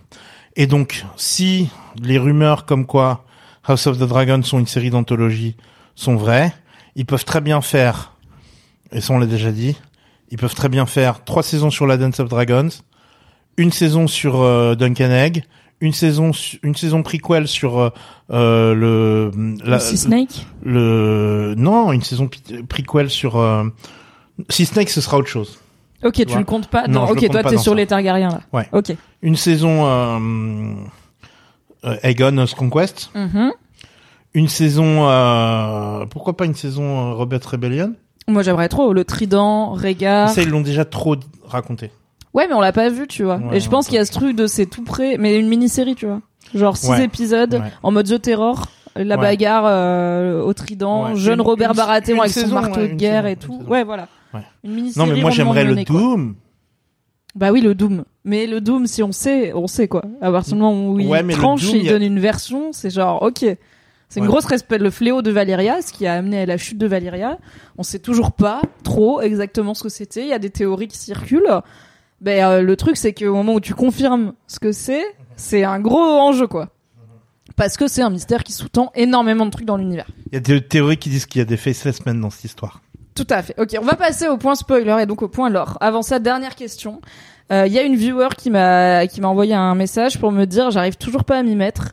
Est-ce que vous auriez trois adjectifs pour me convaincre? Est-ce que t'as trois adjectifs sur House of the Dragon qui convaincraient? Moi, j'ai noté nuancé, dramatique, mais en à l'anglaise parce que dramatic, c'est vraiment des dramatic bitch et provoquant parce que je trouve que c'est intéressant que ça t'oblige tout le temps à revoir tes avis sur les persos, tu vois. Ce truc de Damon qui étrangle Rhaenyra et plein de gens qui étaient choqués en mode il ferait jamais ça et tout, je suis là, c'est c'est cool une série qui te provoque ce genre de réflexion, tu vois, c'est cool. Il vient de tuer son ex. Oui, il a vraiment tué son ex il y a moins de 10 ans et il avait pas trop l'air de s'en vouloir, mais bon. Est-ce que t'as des adjectifs sur House of the Dragon pour convaincre quelqu'un? Méga bien, hyper bien, génialement bien. Top. non, genre juste ex- extrêmement bien écrit. Oui. C'est vrai que c'est bien. écrit. fabuleusement, langage fleuri. Euh, Il y a des lignes euh, Et- incroyables, euh, des des J.K. Qui parlent à, à, à- à- avec Egon euh, lors du repas, euh, qui- des trucs. euh, genre Ah tu oui, parles des, pas des comme dialogues ça à de- tiroir et tout. Ouais. Ne parle pas comme ça devant my betrothed. Oui, ils utilisent un morrow- langage plus soutenu morrow. et plus passé que dans Ouais. Game of Thrones. Et c'est aussi Ouais. le cas dans les bouquins. Il y a des, il y a des mots. euh, méga beau. Et même dans les traductions, il y a des mots qui sont dans Fire and Blood qui sont pas dans Game of Thrones parce que du coup ils parlent moins ancien dans Et Game of même Thrones. genre euh, Now they shall see you for who you really are. Tu vois genre Ah oui, il y a des punchlines. des punchlines de ouf, c'est trop Let's bien end this murmur's farce. Et il y a la voix de Ouais. Matt Smith. Ouais, La voix de. Matt Smith, vraiment quand je montais le dernier podcast, là j'ai mis la chanson en Valérien et le conte des dragons qu'il fait et vraiment j'étais là en faisant le montage en mode mais comment il fait ça genre? Il articule pas, il parle tout bas et c'est du velours et en même temps c'est terrifiant. C'est trop bien écrit, c'est trop bien joué. Il y a un travail qui est fait sur les décors, le world building, la création des costumes et tout qui est, Est-ce que vous aimez incroyable. les séries ou pas Juste, est-ce que vous aimez que vous les aimez les bonnes histoires Si oui, regardez. Si vous aimez les House the séries, regardez House of the Dragon, c'est la meilleure. Tout à Je suis fait. euh, navré. Et Si vous aimez Succession, il y a aucune raison de pas aimer House of the Dragon. Si vous aimez The Crown, il n'y a pas beaucoup de raisons de pas aimer House of the Dragon. Et si vous trop aimez Game of Thrones en vrai, il n'y a pas vraiment de raison de pas aimer House of the trop Dragon. bien fait, trop bien écrit et et et la concurrence à côté est naze. Oui, en série de fantasy, nonobstant Rings of Même Power, même tout- les trucs, je sais pas, il y en a eu pas mal en, ces derniers temps. Il y a eu Shadow and Bone, il y a eu Witcher. C'est pas comparable au niveau d'exigence qu'on met là-dessus, quoi. La précision, le world building, la, la continuité, le le, le, le, le fait que euh, La nerderie en fait, c'est des gros nerds quoi. Il y a Ouais. quelqu'un qui m'avait demandé, qui nous a demandé sur Twitter, est-ce que vous pensez que les que les scénaristes sont autant des nerds que vous Et je suis là, bah non, ils sont pires. Vraiment, Ryan Condal qui est un des showrunners, ouais, il a l'air un peu moins Sapochnik, mais Ryan Condal à qui on doit des très beaux épisodes de Game of Thrones, notamment il me semble la scène où Jamie adoube Brienne et la fait chevalier dans la dernière saison, qui est mon épisode préféré de la dernière saison. Bon, la barre est un peu basse, mais quand même. Lui, c'est un maxi nerd quoi. Vraiment, il y a des il y a, enfin, ils ont rajouté toute une prophétie dans cette série. C'est pas pour le fun, c'est parce que ils vont relier ça d'une façon ou d'une autre à des trucs de gros nerds de l'univers de Game of Thrones. Et on sera là pour ça, mais aussi pour les dragons et pour le fétichisme des pieds et pour la politique, quand même. Et pour Rhaenyra. Pyram a dit ont-ils prévu de faire d'autres spin-offs? Et Euh, bah ouais, hein, toujours. En développement, il y a toujours cette série animée sur Yiti. Oui, euh, on qui est, espère. euh, qui est une, une région euh, euh, Orientale. équivalente, ouais, orientale, équivalente à la Chine, euh, dans, dans, dans une région, à l'est, l'extrême est des sauces. Euh, il y a aussi euh, bah, Jon Snow, ouais, effectivement, peut-être une suite avec Jon Snow. Peut-être. Euh, peut-être à une époque il y avait en développement, je sais pas si c'est toujours le cas, euh, une saison, une un truc sur euh, sur euh, King's Landing là, sur euh, Ah oui, euh, le flip bottom Ouais, sur flip les, les bas-fonds de Culpussier, les bas-fonds de King's Landing, ce qui te chauffait pas trop parce que t'aimes pas les hommes qui ont des cheveux longs et des man buns. Ouais, les man buns, ça me saule. Puis ils mangent du caca, c'est relou quoi. Ils sont Alors Ah, je en train, en train de bouffer des, de la boue. C'est, c'est vraiment genre désenchanté de, de Mylène Farmer, la Je série quoi. préférais partir à Yin et savoir ce qui s'est passé là-bas. ouais, vois. Effectivement, le spin-off sur Corlys, a priori, est toujours en cours puisque George R. R. Martin travaille actuellement dessus. failli être annulé, puis finalement il est encore là. Bah, le perso marche bien, tu vois. Je pense qu'il y a plein de gens qui ont envie de savoir c'est quoi sa vie. hein. À mon avis, ce sera soit Corlys, soit Nymeria. Oui, parce que sinon, Tu ça fait deux séries avec des Deux voyages avec marins. des de voyages marins sur des bateaux. Bah, du coup, je pense que ça sera Corlys parce qu'on le connaît, quoi. Et on l'aime trop. Oui, on l'aime trop, il est trop cool. Euh, Est-ce que ça vaut le coup de se lancer maintenant dans les bouquins? On peut peut-être finir là-dessus avant de passer au... Donc, et après on se dira au revoir pour ceux qui partent, et après on passera au point spoiler, spoiler. Mhm. Est-ce que tu conseillerais aux gens de se lancer dans les bouquins, ou maintenant qu'ils ont commencé l'aventure série, de Je veux rester juste sur la répondre à la personne qui dit j'aurais tellement Oui. voulu qu'ils aillent au bout du spin-off arrêté qui est Blood Moon. Je pense qu'ils auraient fait nimp et qu'ils auraient fait un truc. Blood Moon, c'est la Long Night ou c'est autre chose? Ouais, c'était la C'est Long c'est Night celui avec Naomi de Watts, Westeros. euh, oui. Ouais. Mais je pense qu'ils auraient genre redcon un milliard de que trucs, ça aurait été très éloigné du, du bouquin et que ça aurait piss off tout le monde et que ça aurait énervé les gens et qu'ils ont, en fait, ça Les nerds, sentait, là, qui font des vidéos YouTube de 2h47 Ouais, ça sur sent- 4 lignes. ça sentait le truc pour satisfaire le fan de la série Game of Thrones plutôt que pour satisfaire le fan du lore. Parce que Oui, du coup pff, parce que c'est trop compliqué. Je pense que si tu suis Ouais. le lore, ça fait une série qui est quand même un peu exigeante et un peu lin- lynchienne, tu vois. Enfin, ouais ouais un peu David Lynch, pas très accessible. Et que si les gens s'attendaient à Game of Thrones 2, euh, ça aurait déçu beaucoup de monde, quoi. C'est comme si Game of Thrones 2 c'était un film expérimental, euh, enfin une série expérimentale euh, avec euh, un peu héréditary dans l'idée. Enfin, vous voyez l'idée, quoi. Moi, je pense, Bizarre. moi, je, c'est pas à ça que je pense. Moi, je pense que Blood Moon, ils auraient essayé de faire un truc un petit peu genre l'histoire se répète en fait, tu vois. Ah, ok. Et je pense que ça aurait pas fonctionné. Ok, ok. Les voyages de Corlys manquent un peu d'enjeux politiques pour faire un truc aussi passionnant que Game of Thrones ou House of the Dragon. À voir, ils peuvent le rajouter aussi. Il peut euh, peut-être jouer un rôle euh, dans les différents endroits où il passe. euh, et puis, il crée aussi la fortune de sa propre famille. Donc, au Non, final, mais- euh, il se passe des choses. Les voyages de Corlys, il faut pas le prendre comme un, justement, il faut, les voyages de Corlys, il faut qu'ils, il faut qu'ils jouent en même temps que House of the Dragon, euh, euh, saison Ouais. 3 à 4. Tu vois Faudrait ce que qu'il je veux dire? diffuse en alternance pour qu'il y ait tu la dose regardes de pas les voyages de Cor- Corlys pour la politique. Tu regardes les voyages de Corlys comme tu regardes Star Trek.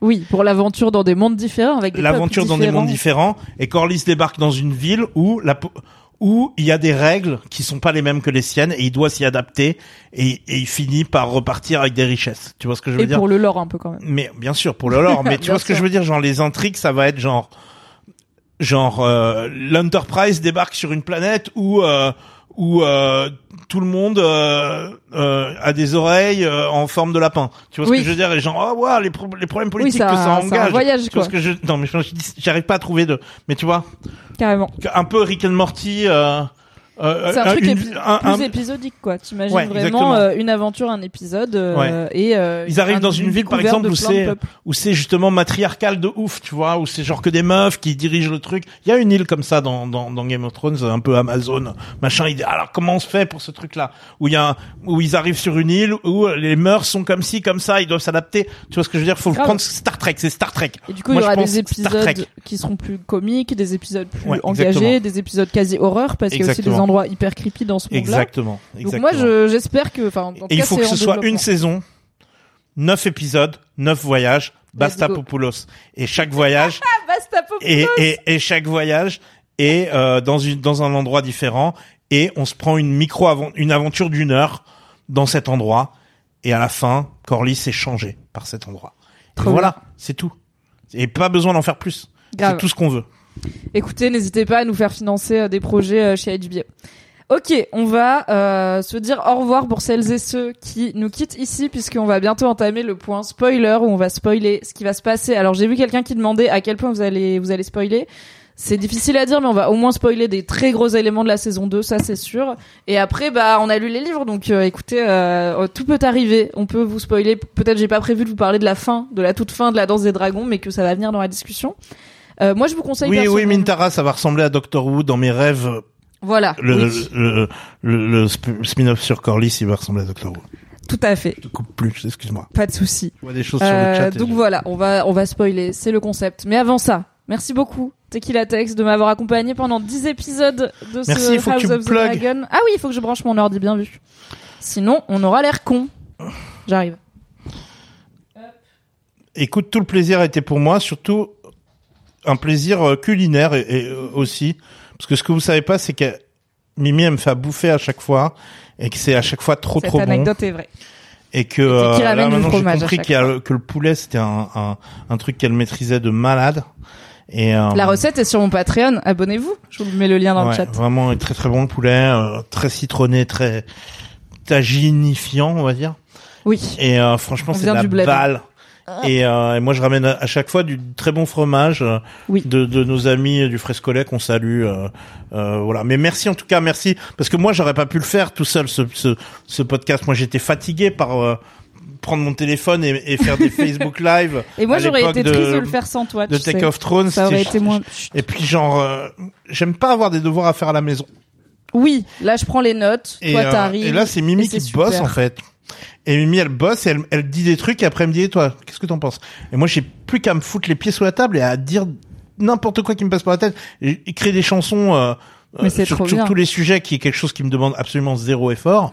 Euh, donc, euh, donc euh, tant que tant que ce deal est respecté, tout va bien. Bah écoute, ce fut un plaisir. Merci à vous, si vous partez maintenant, de nous avoir suivis dans nos délires.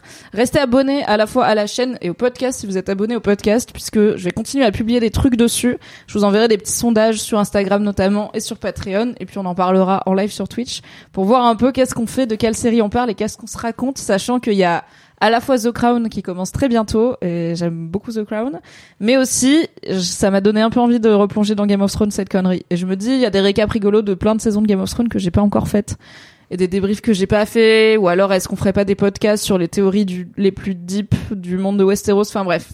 On s'en Si c'est pas reparle toutes les semaines, euh, non que pas tu toutes peux les semaines mais tu ah bah avec plaisir tu vois je me suis dit mais je, je t'invite au On en restaurant et on en parle bientôt.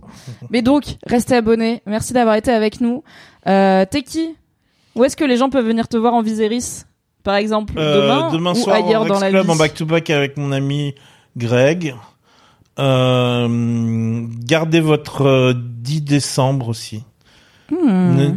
Au, au- au crayon à papier dans votre dans votre vous mettez un petit teki avec un cœur sur le i voilà. et puis euh, ce sera confirmé il y sur aura des bonnes Instagram. euh, ouais sur Instagram Tequila Tex. Eh bien, écoutez, non, euh, Manu, alors t'arrives, c'est pas la fin, mais bonjour, c'est le moment où on va faire une pause et passer à la partie spoiler. Donc t'as raté euh, toute la partie euh, béotien. Et je sais que tu n'as pas lu les livres, donc je pense que tu ne vas pas rester. Sorry. Euh, on va faire on une va petite spoiler pause. et on va parler de l'or aussi Oui, le lore ça va être bien, le spoil ça va, va, être on va très bien aussi. spoiler on va spoiler on va pas on va faire comme on va vous traiter comme des adultes Oui, vous qui- pouvez choisir. qui, euh, qui qui veulent qui peut- qui ont qui sont dotés de choix et qui peuvent choisir d'éteindre leur leur Switch leur Twitch leur Nintendo Switch maintenant Tout à fait. et euh, ou pas et si et, et si s'ils la laissent allumer ils le font en connaissance de cause Vous pourrez pas dire qu'on vous a pas prévenu. Et Juste donc, avant, quand ça va même, spoiler et ça va parler Oui. des choses de livres qui sont déjà dans le commerce que vous pouvez acheter et dévorer. Et moi, je vous conseille de lire le livre. Je trouve que l'expérience, lire le livre, regarder la série, est toujours trop bien. Alors que regarder la série, lire le livre, enfin dans l'autre sens, parfois ça m'arrive d'être déçu. Mais dans le sens, j'ai fait l'adaptation dans ma tête et ensuite je regarde comment ils font. Euh, je ne me dis jamais, oh j'aurais bien aimé pas avoir lu le livre pour pas savoir ce qui va se passer. Au contraire, j'aime trop savoir ce qui va se passer et me dire mais comment on va y arriver, à quoi ça va ressembler? Oh non, en fait, Aemon c'était pas volontaire s'il a tué Luke, mais en fait si un peu. C'est trop bien, c'est hyper cool. Et après je vous explique des trucs. Euh, dernière info avant de passer à la pause et donc à la partie spoiler, il y aura un dernier live, de maison un dernier gros live euh, House of the Dragon pour moi qui est mar- mercredi prochain, le 2 novembre et ce sera pas sur ma chaîne, ce sera sur la chaîne de la garde de nuit. Est-ce que tu peux les emmerder avec le le le Great Empire of the Dawn, s'il te Bien plaît sûr, bien que tu sûr, j'irai le- RPZ. Est-ce que tu peux les emmerder avec tout ça, s'il te plaît Mais oui, Est-ce que j'essayerai. tu peux parler de Dracomorph Oui, j'en suis. te Je l'ai lu hier dans la- à l'aéroport. la théorie des dracomorphes. Est-ce que Donc, tu peux attends, je fais, attends, je le planning. hashtag Dracomorph dans la gueule dans le chat. Ok, donc le 2 novembre à 20h sur la chaîne Twitch de la Garde de Nuit, qui sont les experts francophones de Westeros en général, on va dire de Planetos. Je serai avec Mestre Thibaut et la Citadelle, deux chaînes YouTube spécialisées dans ces univers-là, pour débriefer House of the Dragon. Voilà, donc on se retrouve mercredi. Là, on va nulle part, on va juste faire une petite pause car j'ai très chaud et euh, je vais m'aérer. Et ensuite, on reviendra pour spoiler la suite. Est-ce que je te laisse parler? Aerys Targaryen eh, Aérea Targaryen, la plus intéressante. Est-ce que je mets en pause ou est-ce que tu veux parler avec les gens tant que t'es là? Allez, allez, vas-y. Tu restes avec les gens? Allez. Sinon, tu cliques sur pause et ça mettra en pause. Non, non. À tout de suite, la mif Life is full of awesome what ifs, and some not so much, like unexpected medical costs. That's why United Healthcare provides Health Protector Guard fixed indemnity insurance plans to supplement your primary plan and help manage out of pocket costs. Learn more at uh1.com. This is Paige, the co-host of Giggly Squad, and I want to tell you about a company that I've been loving, Olive and June. Olive and June gives you everything that you need for a salon quality manicure in one box. And if you break it down, it really comes out to $2 a manicure, which is absolutely insane. It's also so easy to get salon worthy nails at home with Olive and June. The difference between how your nails used to look when you did them yourself and now with the Manny system is a complete game changer. The best thing about Olive and June too is it's a quick dry. Dries in about one minute, lasts for five days, and full coverage in up to one to two coats. Visit oliveandjune.com slash perfect manny 20 for 20% off your first system. That's oliveandjune.com slash perfect manny 20 for 20% off your first system.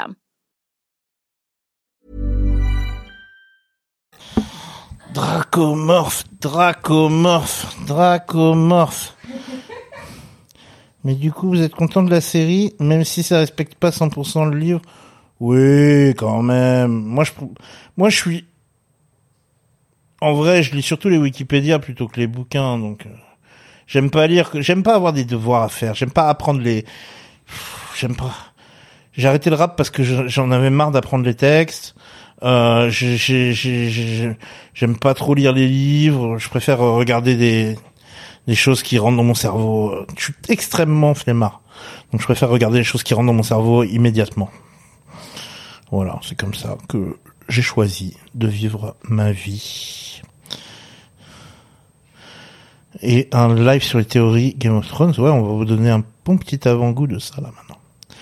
J'ai l'impression que la vie générale, c'est que les adaptations par rapport aux livres sont utiles comparé à d'autres séries. C'est vrai, c'est vrai, c'est vrai. Mais là, il y a ce côté vraiment genre euh, les bouquins, ce sont des on-dit et euh, et, et l'adaptation série euh, tranche en fait. Voilà.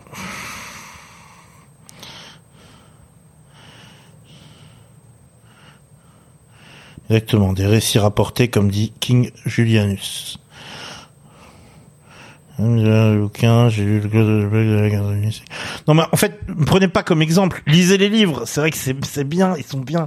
Si j'ai si j'avais si j'avais si j'avais si ma flemme n'était pas aussi euh, développée et que j'allais chez Optique 2000 pour m'acheter des lunettes de vue et pour régler ce problème-là, peut-être que je lirais plus volontiers et peut-être que je les je les dévorerais les bouquins. J'ai quand même lu The World of Ice and Fire de A à Z et j'ai trop kiffé et ça défonce. Donc oui, je, je, je, je- moi je peux pas dé- je peux je, peux- je peux pas dé- je peux pas être le connard qui décourage les gens de lire les bouquins. Lisez les bouquins.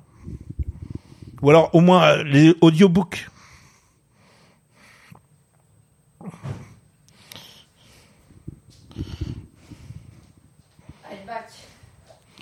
Déjà? C'est rapide. Tu veux faire une euh, tu veux marquer une pause un peu plus D'accord. Internet, rebonsoir. Ok. Euh, non, c'est bon, au montage, écoute, je pourrais couper là. Mais du coup, on est parti, on est full spoiler de qu'est-ce qui va se passer dans la suite de House of Dragon. Et on va aussi parler de l'or, parce qu'on adore parler de l'or et de tout ce qui peut euh, sous-tendre toutes les légendes et le passé oublié qui peut sous-tendre... euh, Manodou. voilà, Laure Manodou herself. Qu'est-ce que... tu- Voilà, c'est... Question très large. Qu'est-ce que t'attends dans la suite c'est quoi que t'as le plus que t'as hâte de voir euh, Qu'est-ce que tu vois pour la saison 2 Bah, et tu m'as mis Alice Rivers dans la tête, donc maintenant je ne pense qu'à ça. Ah, J'ai noté Alice jour et Rivers. nuit. Et ça m'énerve et je suis vexé quand je cherche sur internet de pas trouver une communauté de gens qui sont genre, mais oui, à évidemment. fond sur Alice Rivers. C'est évidemment Mélissandre. Les gens sont genre, On est là, ah, on est là. Regarde, on est deux, trois, quatre, on est plein, on est légion. On peut créer notre propre communauté. Donc pour rappel, j'ai même pris des notes parce que je savais qu'on allait en parler. Alice Rivers, on va la rencontrer à la saison prochaine peut-être, si elle est inclue dans House of the Dragon, ce que j'espère. C'est une meuf qui vit à Harrenhal, qui est qui s'appelle Rivers, donc c'est une bâtarde, qui est peut-être la bâtarde de Lionel Strong. Souvenez-vous, le père de Larys et euh, Arwyn. euh, Mais d'aucuns euh, diraient- du roi, que c'était déjà la nourrice, de Lionel de Strong. Lionel Strong. Donc quel âge elle a On ne sait pas trop, mais peut-être qu'elle ne vieillit pas ou peu, comme une certaine Mélisandre.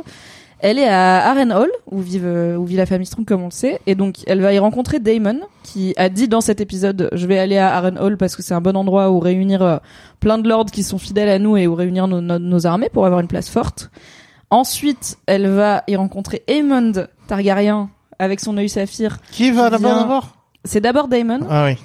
et ensuite Aemond... Elle rencontre d'abord Damon. Ouais.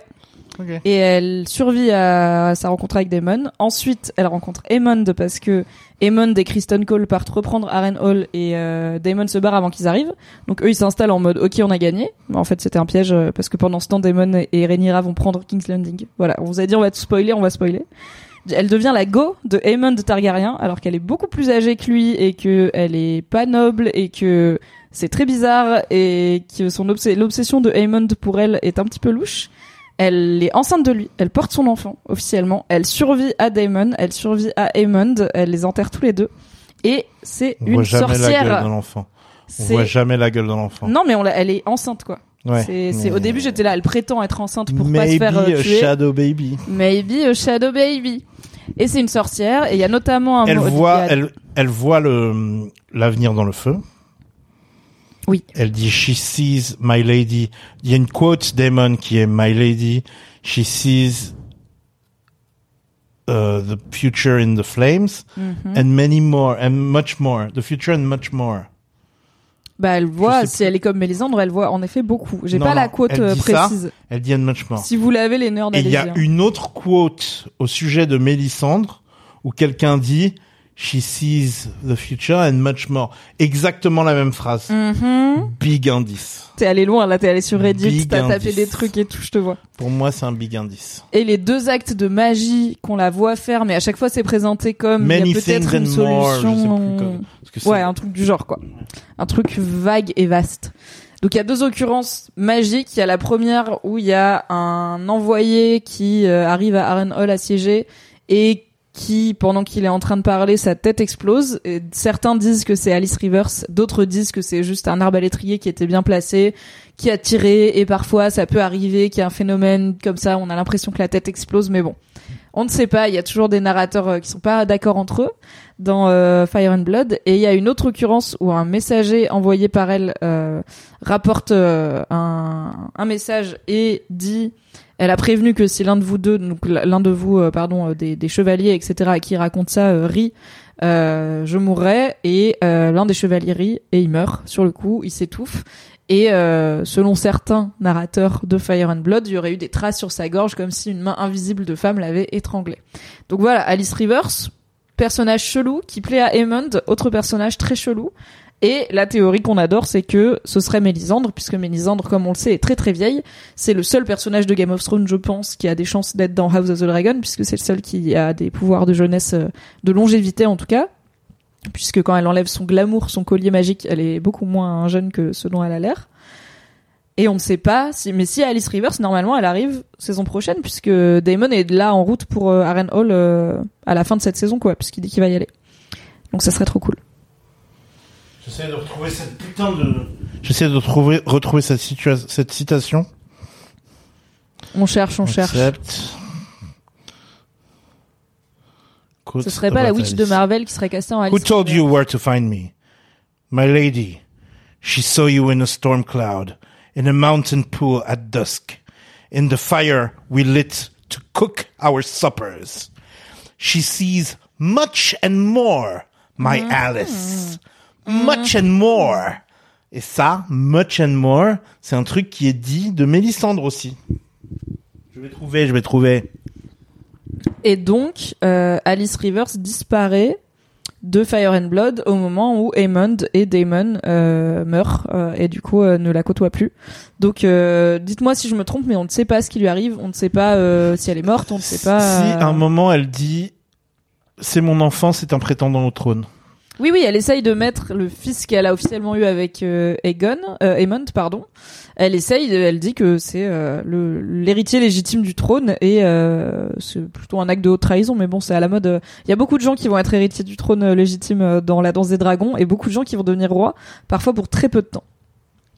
Il me semble qu'il y a une histoire de bâtard Vélarion qui arrive dans la suite. Pensez-vous qu'il puisse nous faire un truc du genre où l'un de ceux-là soit en fait Lénore déguisé ou changé? Alors c'est possible.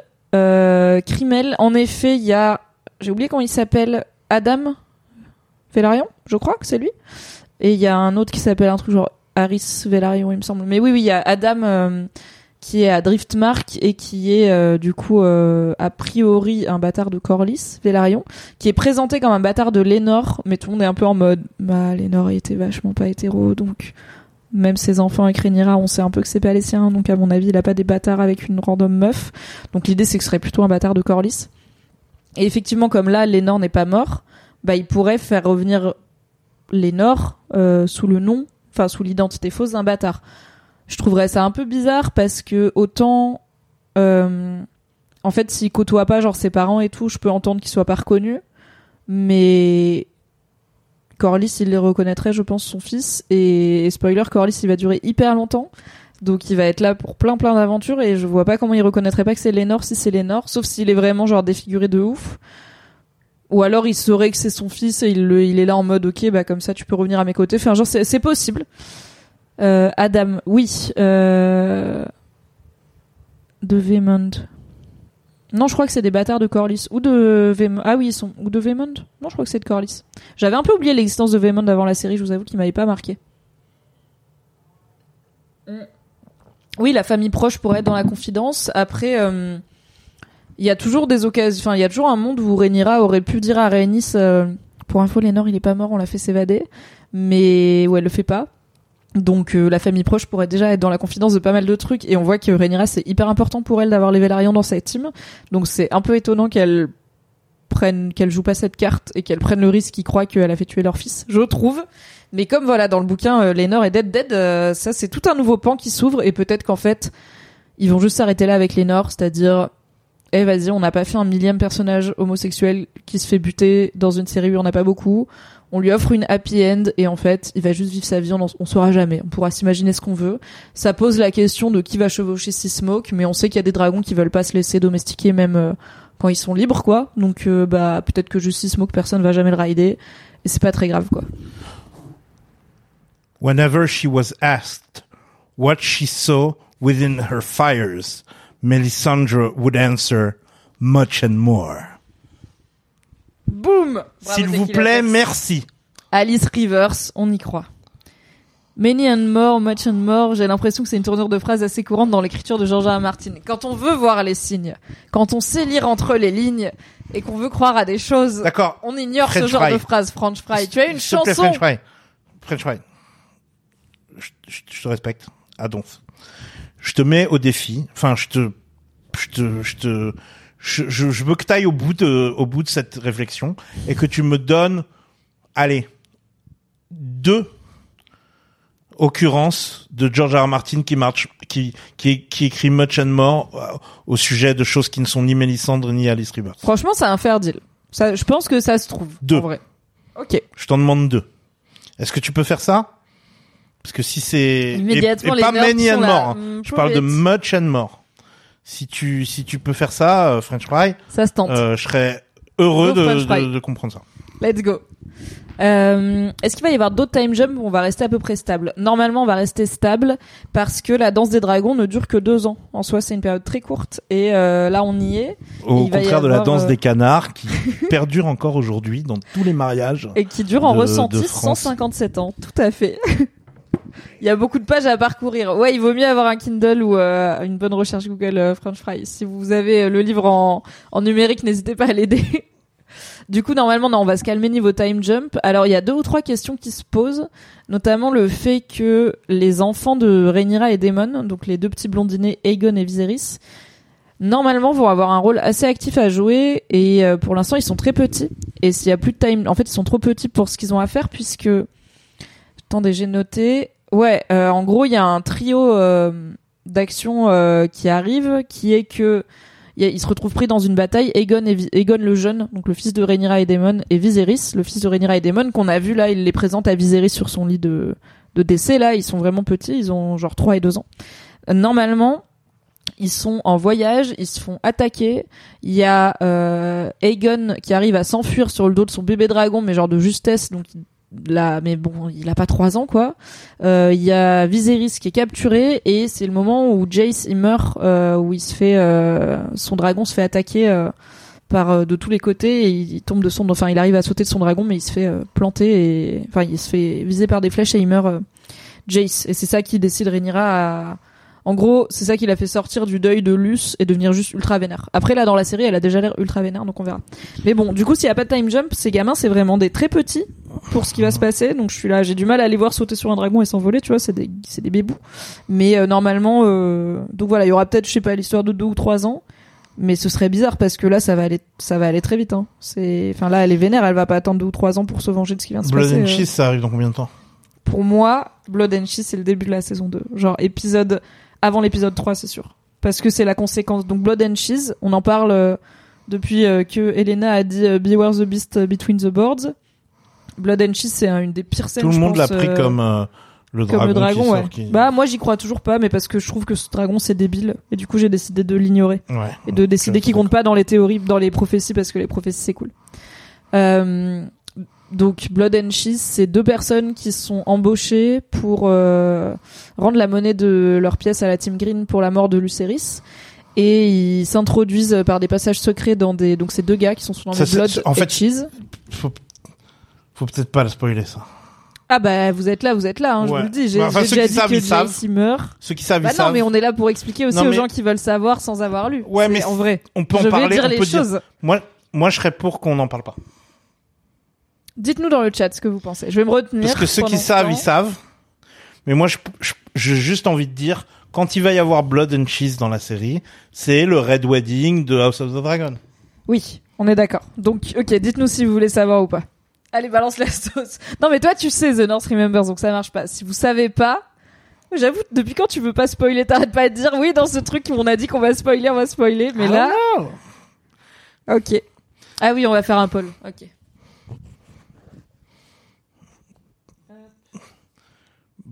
Blood, si on y va.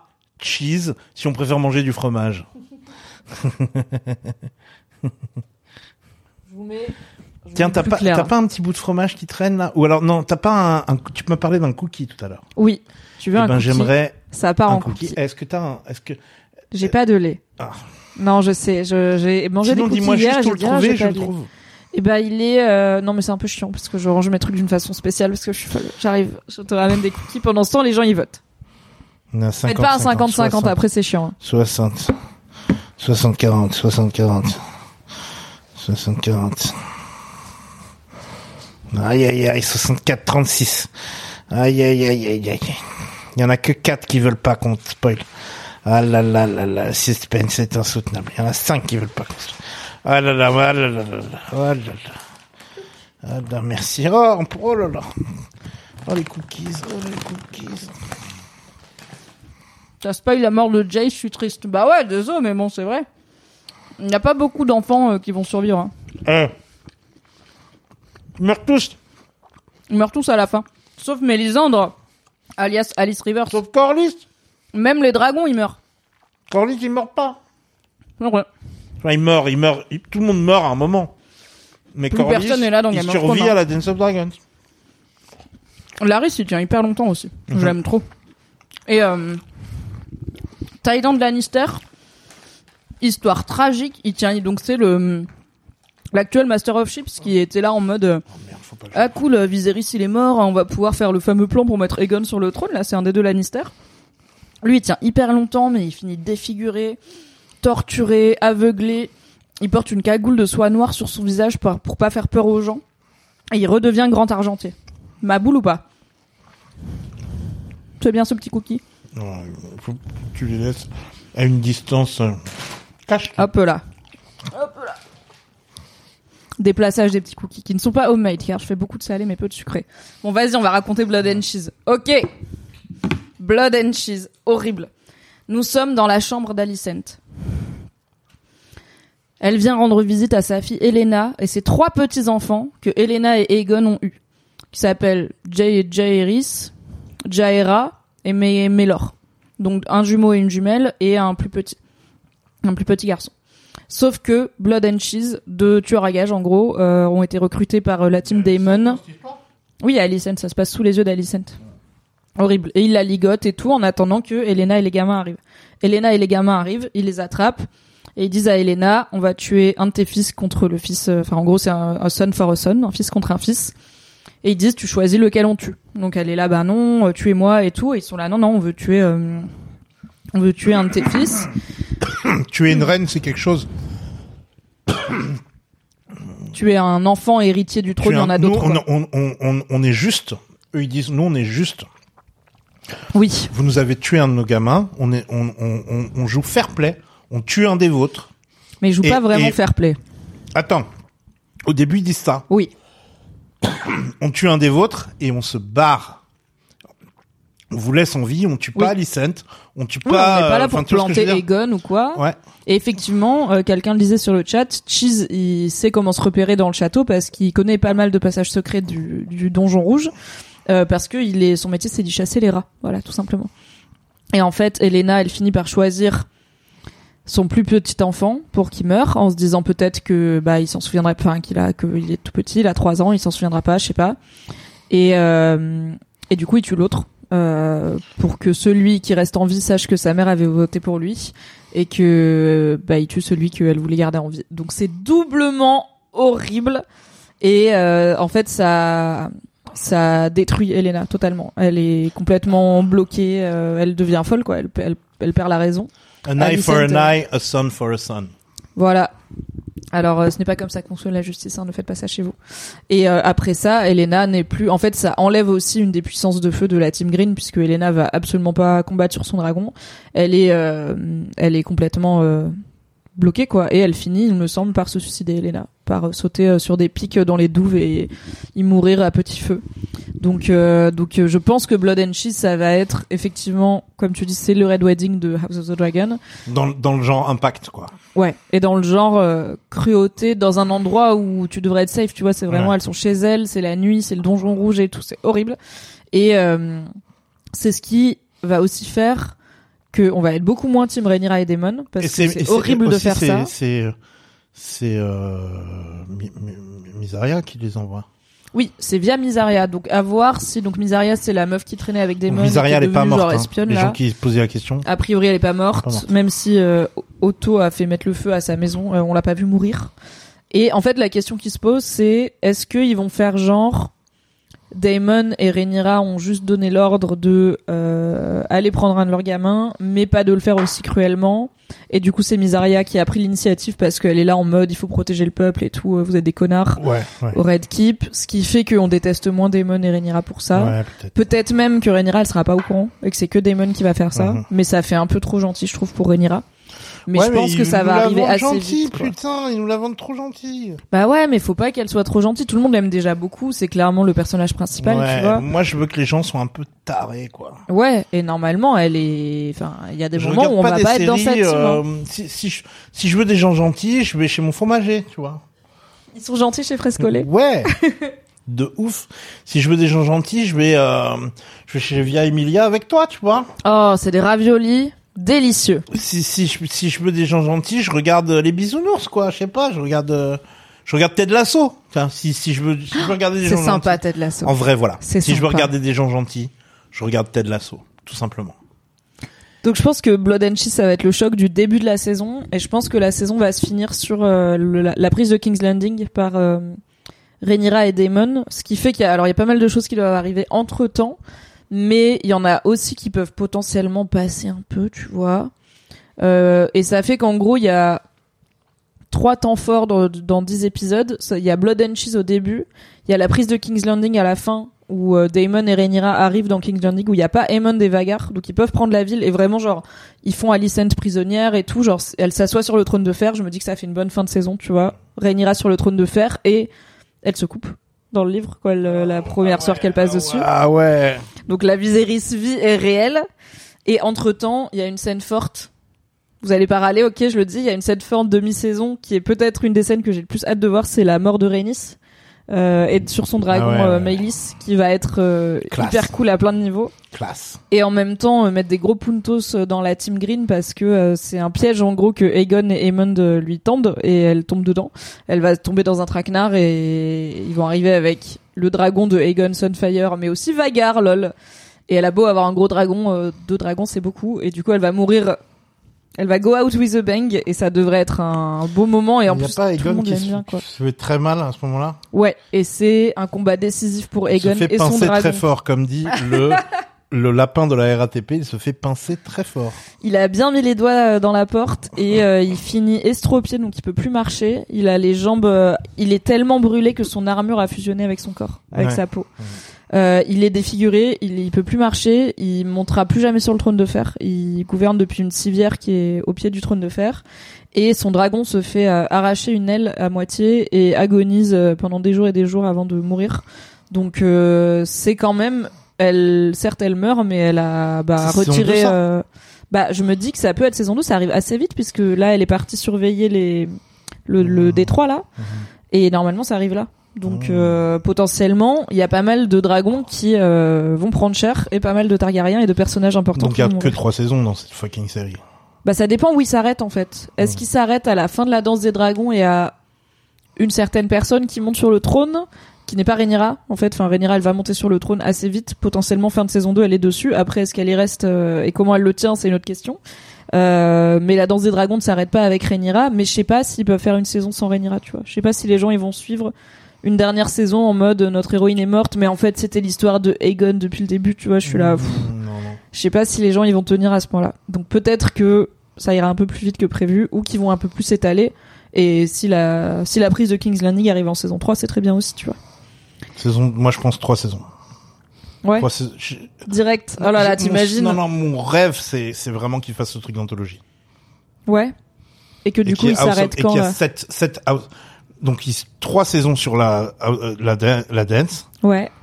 deux saisons sur la conquest, Yes. trois saisons sur Duncan Egg. Et qu'on n'en parle plus. Et allez. Et ça nous emmène tranquillement euh, nous fait, euh, au premier six, reboot sept, de. Game of Thrones et Ça après c'est. 8. Ouais, c'est bien. Et pendant ce temps, Corlys, Yes. E.T., Jon Snow.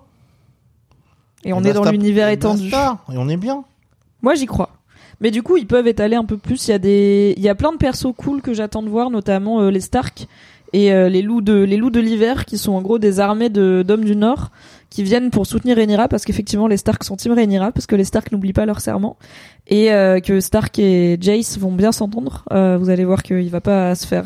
Winterfell, c'est pas un traquenard, ok? Il respecte les gens là-bas. Et euh, et il y a donc toute une armée de mecs du Nord qui finissent par arriver un peu en retard parce qu'ils ont dû aider à rentrer les réserves et tout parce que guess what? Winter is coming comme d'habitude et en fait ils viennent et ils ont grave pas peur de mourir parce qu'ils sont là. Honnêtement si on revient tous il y a pas assez de bouffe pour nous tous. Donc si on revient tous c'est dangereux pour nos familles et nos proches. Donc il y a une gloire à mourir au combat et aussi à pas encombrer tout le monde euh, en revenant. Donc ils sont vraiment euh, Stark, ils ont pas ta- ah non mais tellement Stark c'est vraiment des Boromirs là tous. le Nord, quoi. ouais le sacrifice du Nord. Ouais, ouais. et il y a un moment assez cool où donc il, il y a une partie de ces jeux hommes du Nord qui vont survivre évidemment. Et au moment où le royaume se rétablit un petit peu euh, de la danse des dragons, en fait il y a plein plein de femmes qui sont veuves et de nobles qui sont veuves parce que tous les maris et tous les fils et tous les héritiers sont allés se battre et s'entretuer. Et du coup il y a plein d'hommes du Nord qui en rentrant chez eux bah, s'arrêtent en chemin et il y a des balles qui sont organisées où il y a plein d'hommes du Nord qui se marient avec plein du coup de femmes de partout à Westeros et ça redonne un peu d'espoir dans le royaume. J'ai grave hâte de les voir. Mais après, moi, j'avoue, je suis un peu une normie, j'aimais bien les Stark, tu vois. Moi, il y a un spot où on n'est jamais allé dans Game of Thrones et on n'ira jamais dans House of the Dragons et où j'aimerais bien aller et toi t'en as rien à foutre. c'est Maud Kaelin. Non, mais maintenant, j'en ai quelque chose à foutre parce que j'ai regardé tes vidéos de nerd, là. Je- Alors, mes rappels, c'est dans le Nord? Non, Ah bah voilà. c'est The Neck. Ok, oui, d'accord. C'est le, ça, tri- c'est le trident, euh... non. Non, c'est quoi The en Neck, français, le? The Neck, c'est c'est c'est le début du Nord, je crois. Ah oui, ok, oui, je vois. Je suis nul en carte. Je vais ouvrir la carte, j'arrive. Internet. Et Maud Kaelin, c'est genre dans les marécages. Et euh, C'est là d'où ils viennent les c'est là où rides ils viennent les Diogènes et Ah, bien sûr. et, et et sa pote. Ça, les rides, j'aime trop les théories sur les rides. Donc, Ouais. ah oui, c'est la mode Kaylin, ok, je vois. Tu vois. Regardez chez vous, désolé, je j'ai pas préparé les cartes euh, cette fois-ci. Ouais. J'ai pas bien fait mon travail, avait et c'est en milieu des marécages et ils sont et les les gens les habitants du Neck, ils sont tout petits et ils sont tout Un peu verdâtre. Ouais, non et ils sont un peu verdâtres, ils un sont peu, un peu genre euh, grenouille. ils ont ken avec des des Children of the Forest. C'est Oui, ils ont de la mousse entre les orteils, net quoi. et précis, ils ont ken avec des Children of the Forest. Mhm. C'est clair, net et précis. Et Et c'est peut-être Howland Reed, ils ont un château qui se déplace et tout, ouais, le château, il bouge parce qu'il est il est sur des espèces de de, de pilotis un peu ouais, sur les marécages. Ouais, ouais, un truc de, un truc chelou. Ouais, ouais. Ouais, et maintenant je sais qu'il y a un truc de pierre noire à mode Kaylin, c'est ça? Non, je sais plus. Il me semble, je suis deep dans le, je suis dans le lore, euh, mais je suis à la moitié du coup de pas, il y a pas, de pierre noire. euh, Non, pas de pierre noire. pas de pierre noire à mode Kaylin. ok. Pierre noire dans le wall peut-être. Hmm, peut-être, peut-être, peut-être.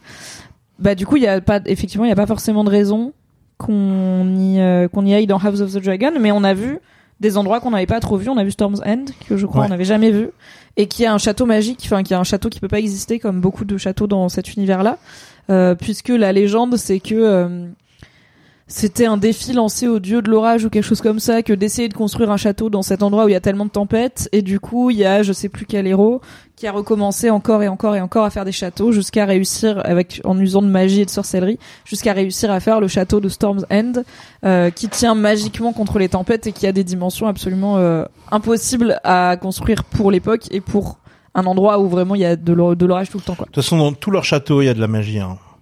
Oui, dans Euh, Winterfell il y a un dragon. Dragonstone, euh, Dragonstone, c'est de la fuse de fuse de stone. Donc c'est de la pierre qui a été fondue par des dragons Avec et des- avec des façonnée de façon magique Ouais. par des magiciens. Donc ça demande les deux, les sorciers et des dragons. Come on. Fucking, fucking pierre Il y a des légendes qui disent que les sources chaudes de Winterfell sont le fait d'un dragon endormi sous le château.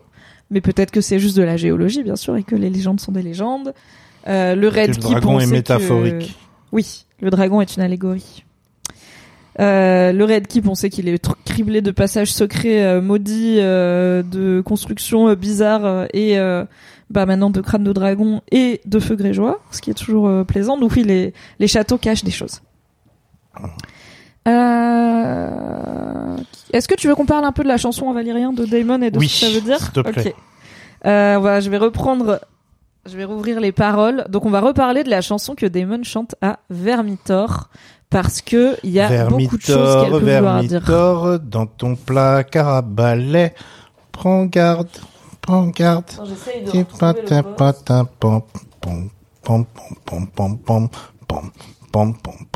je suis un petit dragon qui s'appelle Vermitor.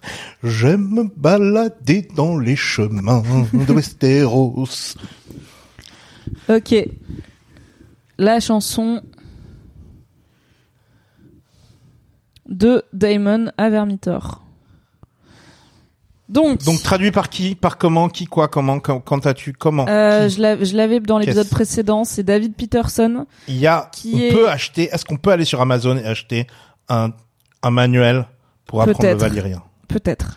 Parce qu'on peut faire, on peut acheter un manuel pour apprendre le Dothraki. Oui. Mais est-ce qu'on peut apprendre le haut valyrien? Eh ben écoute, je vais chercher.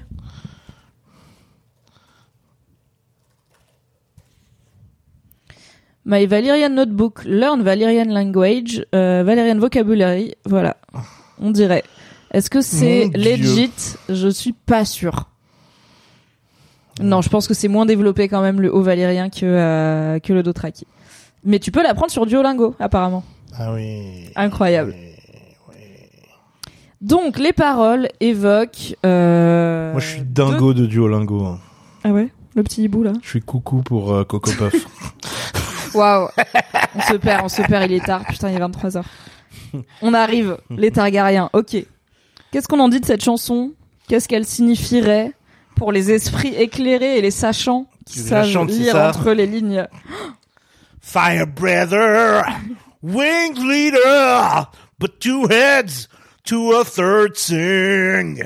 From my voice, the fires have spoken, and the price has been paid with blood magic. With words of flame, with clear eyes, to bind the three, to you I sing. As one we gather, and with three heads, we shall fly as we were destined, destined, destined, destined. Je sais pas. Beautifully, freely. J'espérais un peu que tu la chantes en valérien. Euh, Firebreather. Ch- ch- Cracheur de feu. Winged Leader.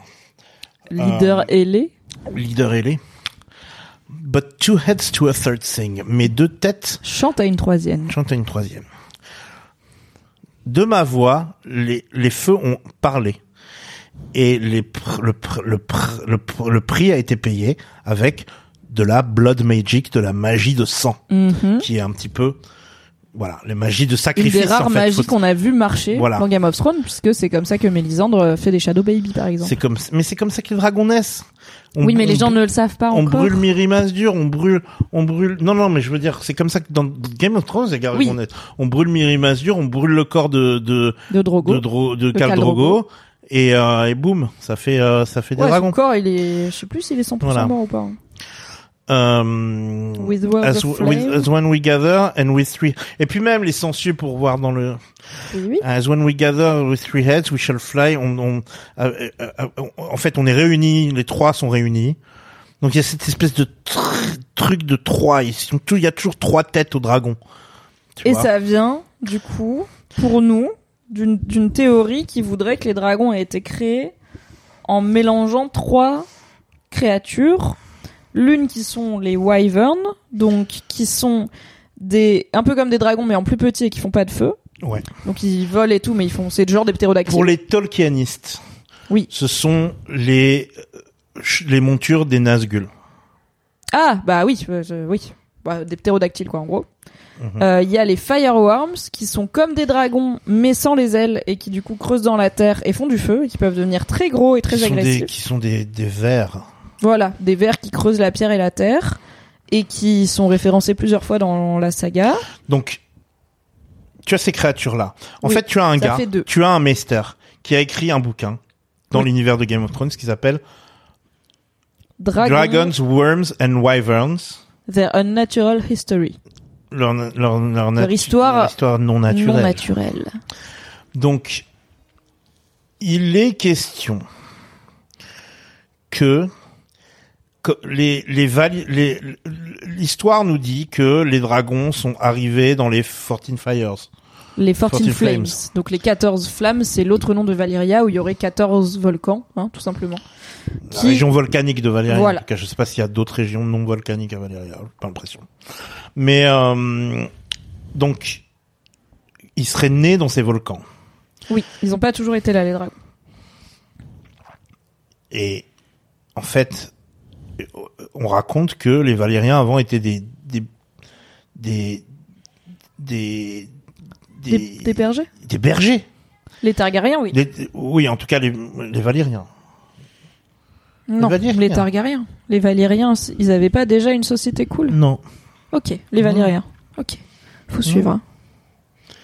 les Targaryens c'est une famille de Valyria. Oui, et une famille un peu prolo de en plus. Ok, Je oui, non, c'est les sais qui étaient des bergers jusqu'à Ouais. ce qu'ils aient des dragons et que Et- du coup ça se c'est passe quand mieux ils pour ont eu les dragons qu'ils ont conquéri le monde en fait. Oui.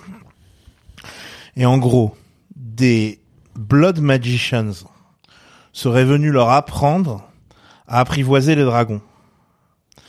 Mais est-ce qu'ils leur auraient pas appris à créer les dragons déjà? Oui, c'est ça. C'est que la théorie, c'est qu'il n'y avait pas de dragons, qu'ils ont été créés par l'homme et par et en utilisant la blood magic et que c'est ça qui a amené les cataclysmes aussi. Enfin, on a créé notre propre destruction, quoi. Ce qui est une bonne Or- allégorie. Or, on parlait déjà de dragons à Achai avant. Donc je pense que moi, il y aurait eu des dragons à Achai. Achai qui est tout à l'est et où il y a plus grand monde qui vit, mais c'est une immense ville. Il y aurait eu des dragons bizarre. dans les temps anciens. Oui. Vraiment préhistoire, etc.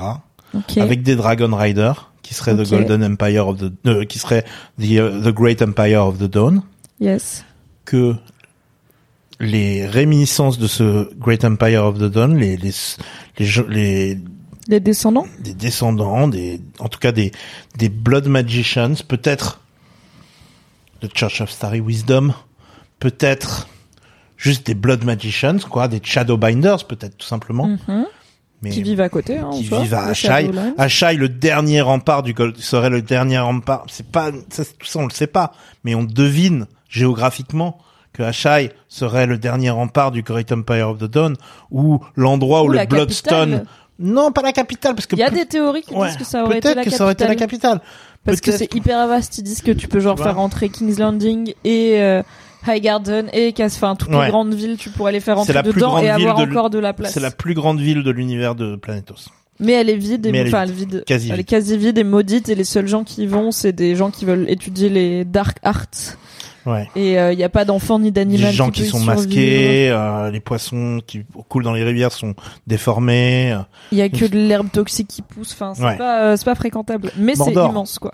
Mais et encore, quand tu remontes la rivière, il y a une autre ville qui s'appelle Stigai, où genre même les Shadowbinders ne ont peur d'aller. C'est-à-dire que c'est la banlieue chaude de la banlieue chaude, quoi. C'est vraiment le. La no-go zone de la no-go zone. C'est genre là, nous, même nous, on traîne pas là-bas. Qu'est-ce qu'il y a là-bas, quoi?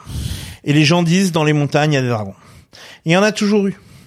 Donc en gros, peut-être que les qu'il y a eu une science pour créer le dragon à cette époque-là, cette époque ancienne d'Achai, et que ces, ces magiciens, en l'occurrence ces Blood Magicians, seraient auraient déjà vécu la première Long Night Et là, on en revient à ce Qui qu'on avait une longue dit. période, bah, une longue nuit, un long hiver, Ouais. où euh, quasiment toute la population est morte, enfin a été décimée tout simplement. Et il y a eu Azor Ahai, Une génération etc. entière, il n'y aurait pas eu de soleil. Et il y a eu Azor Ahai qui, qui, qui apparaît, qui arrive à ce moment-là. Ça, c'est des légendes, des trucs pas clairs, on sait pas trop.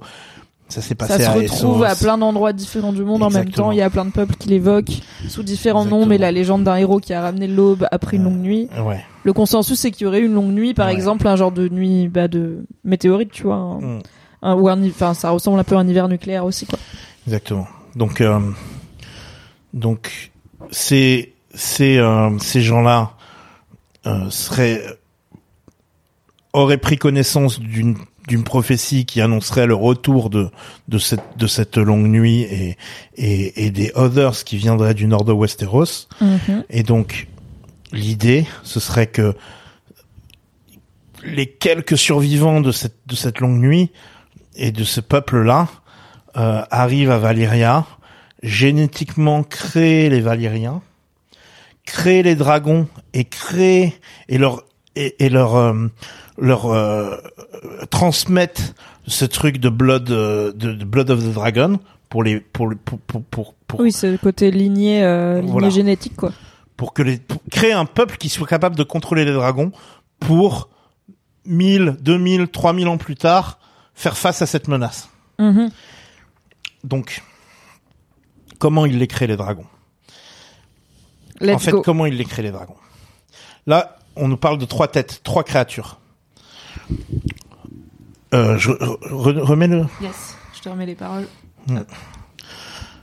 Fire Brother. Ce serait le Worm. Le Fireworm, qui donc n'a pas d'aile, mais qui crache du feu.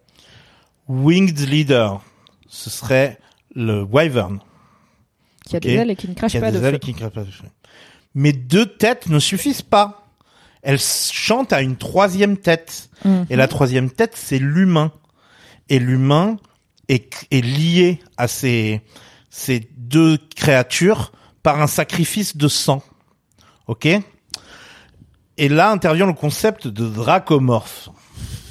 Qu'est-ce que le concept de dracomorphe? Accrochez-vous Qu'est-ce que le concept de Est-ce qu'il y dracomorphe? en a dans le chat qui ont vu Alien? C'est ou ça qui finit pareil que parler? le xénomorphe, c'est peut-être pas un hasard. Ouais. Donc comment ça fonctionne les xénomorphes d'aliens? C'est que en gros, ce sont des créatures qui ont besoin d'un incubateur quoi pour euh, pour se reproduire, qui qui qui vont voilà balancer une sorte de de de larve euh, qui va se coller à la bouche de de quelqu'un pour pondre des œufs dans dans dans dans, une créature que ce soit un humain ou un, un extraterrestre euh, de quelque forme que que- qu'il soit. Et ensuite, la forme euh, adulte de la créature va sortir de de que ce soit si c'est un humain, ça va sortir d'un humain, si c'est un, un un tigre, ça va sortir du tigre et ça va et au passage, il prend des traits de l'ADN de cette créature De son hôte. de son hôte. Donc, si tu fous, ah, imaginons que ce soit le fireworm, parce que on a un indice dans Fire and, and, and Blood. Mhm. On a un, bon, on- va en parler plus tard.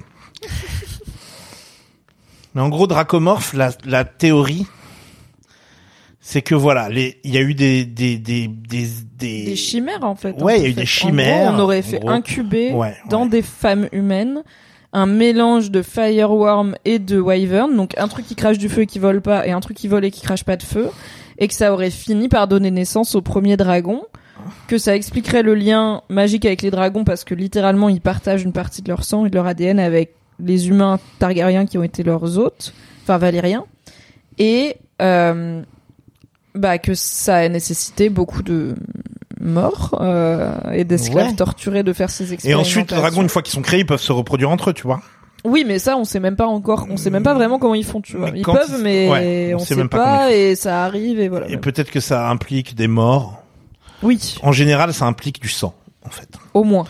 Et, et en général, il faut qu'il y ait le sang coule pour que la vie magique naisse. Tu vois ce que je veux dire? Et il y a beaucoup, alors j'en ai parlé dans le podcast, j'ai quand même dit que dans le livre, il y a beaucoup d'occurrences de bébés Targaryens qui naissent difformes, avec des écailles, avec des queues de dragons, Ça, c'est une avec preuve. des embryons d'ailes et tout. une preuve de l'ADN truc. Targaryen. Oui, qui est, qui est chimérique, quoi, qui est Ouais. mêlé à celui des dragons. Ils font Bon. des bébés dragons euh, avortés, quoi. Ils ne craignent pas euh, le feu. Ils craignent Il y a moins des le feu. hein, chez toi. Quoi? T'as vu, il y a un- une bestiole qui. Qui volent ou qui marchent Ben, je sais pas qui marche.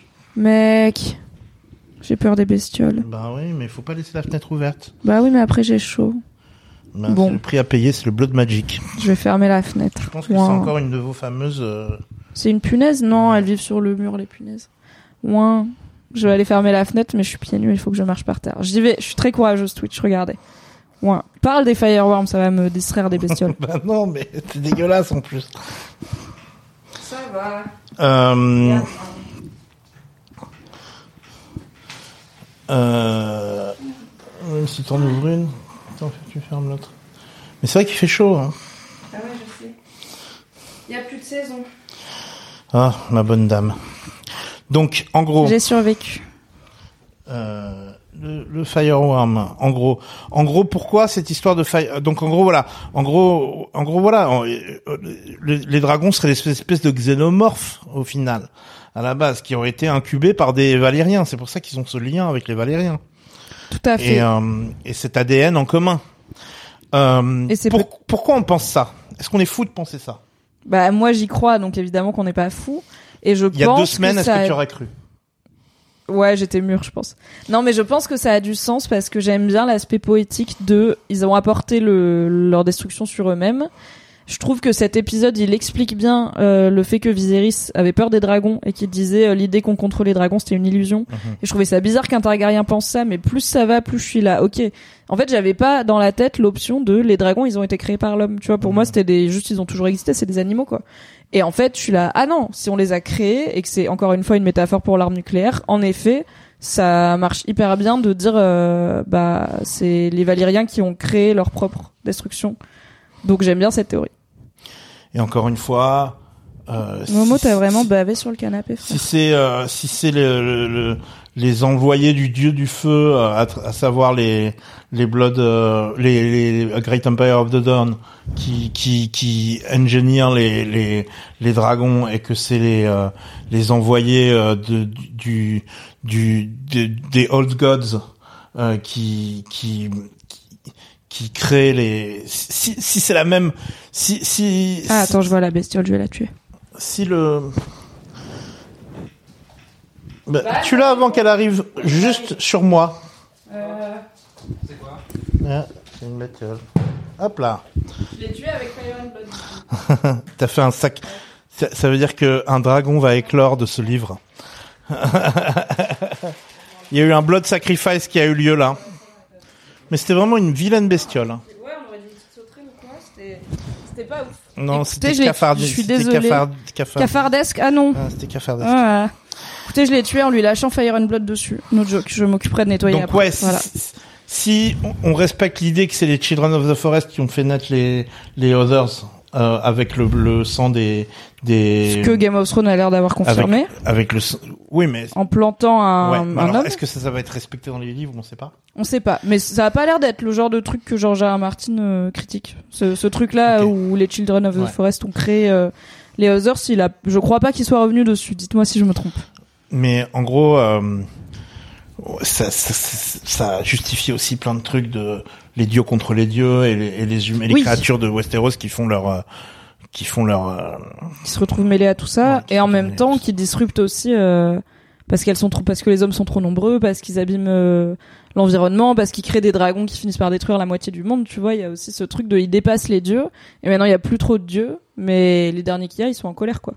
Et peut-être qu'ils vont finir par se réveiller. Mais Donc pourquoi alors pourquoi moi j'aimerais qu'on revienne aussi sur l'une des preuves parce que quand tu dis dracomorphe dracomorphe dracomorphe les gens ils disent t'as fumé putain t'es Hmm. qui t'es- t'es- tu dis nimp eh ben raco- raconte-nous l'histoire de Helena là de, de- comment il s'appelle de de la Targaryen Aera Ah, Ouais. Aera Targaryen. C'est une de mes histoires, bref. Et une... ça c'est dans Fire and Blood? Oui. mais ça se passe avant la danse des dragons Oui, parce que, Parce que Fire and Blood, attention, c'est pas que la danse de dragon. Hein. Non. toute l'histoire des Targaryens depuis dragons, Aegon. hein. c'est genre 200-300 pages sur 1000. Donc euh, c'est entre Aegon le Conquérant et la fin des dragons. Donc euh, vraiment, il se passe beaucoup de choses. Il y a une meuf qui s'appelait Aerea Targaryen qui, à l'âge de 17 ans, est montée sur le dos de son dragon. Là, on est pendant Jaehaerys. Oui. Donc le, Donc il y a le- pas si longtemps. Le roi d'avant Viserys. Le vieux roi au tout début de House of the Dragon là qui dit euh, désolé, euh, c'est pas Rhaenys qui va être reine, euh, c'est Viserys parce que les, les lords ont voté. Donc il y a une jeune Targaryen qui s'appelle Aerea, très pratique à prononcer, qui monte sur le dos de Balerion, le plus grand et le plus vieux dragon, celui qui a fini par mourir et dont on voit le crâne et qui était un des derniers survivants de la conquête de Aegon, qui a conquis Westeros. Et elle a disparu pendant plus d'un an. Euh, et un jour, Balerion est revenu avec elle sur son dos. Balerion, il avait une plaie énorme, au... enfin il avait plusieurs euh, blessures anciennes, enfin qui avaient plus ou moins guéri, et il avait une plaie énorme au ventre qui guérissait pas. Et elle, elle était dans un état de fièvre et de délire, elle était brûlante, et en fait, inconsciente.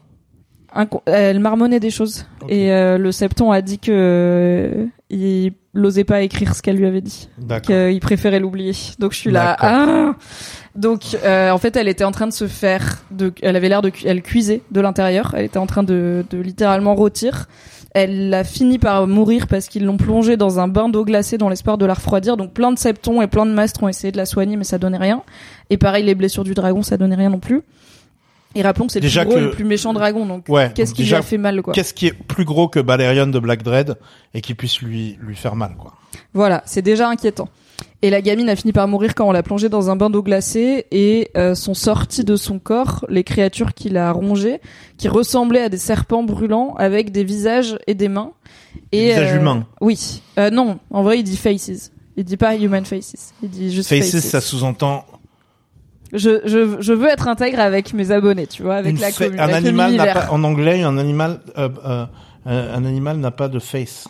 Je sais, mais je précise que dans le texte, il y a pas marqué human, il y a On marqué dit a head of a snake, a head of a vrai. dragon. On dit pas face, c'est vraiment visage. C'est vrai. Et ils avaient, des, par contre, il y a marqué des mains, pas des pattes. Ou Ouais. des pinces, c'est des mains. Et euh, du coup, ces créatures euh, sont sorties d'elle et euh, Balérion a- ne s'est jamais vraiment remis et a fini par mourir euh, bah, en bonne partie de ça. C'est aussi pour ça que Viserys l'a pas beaucoup chevauché.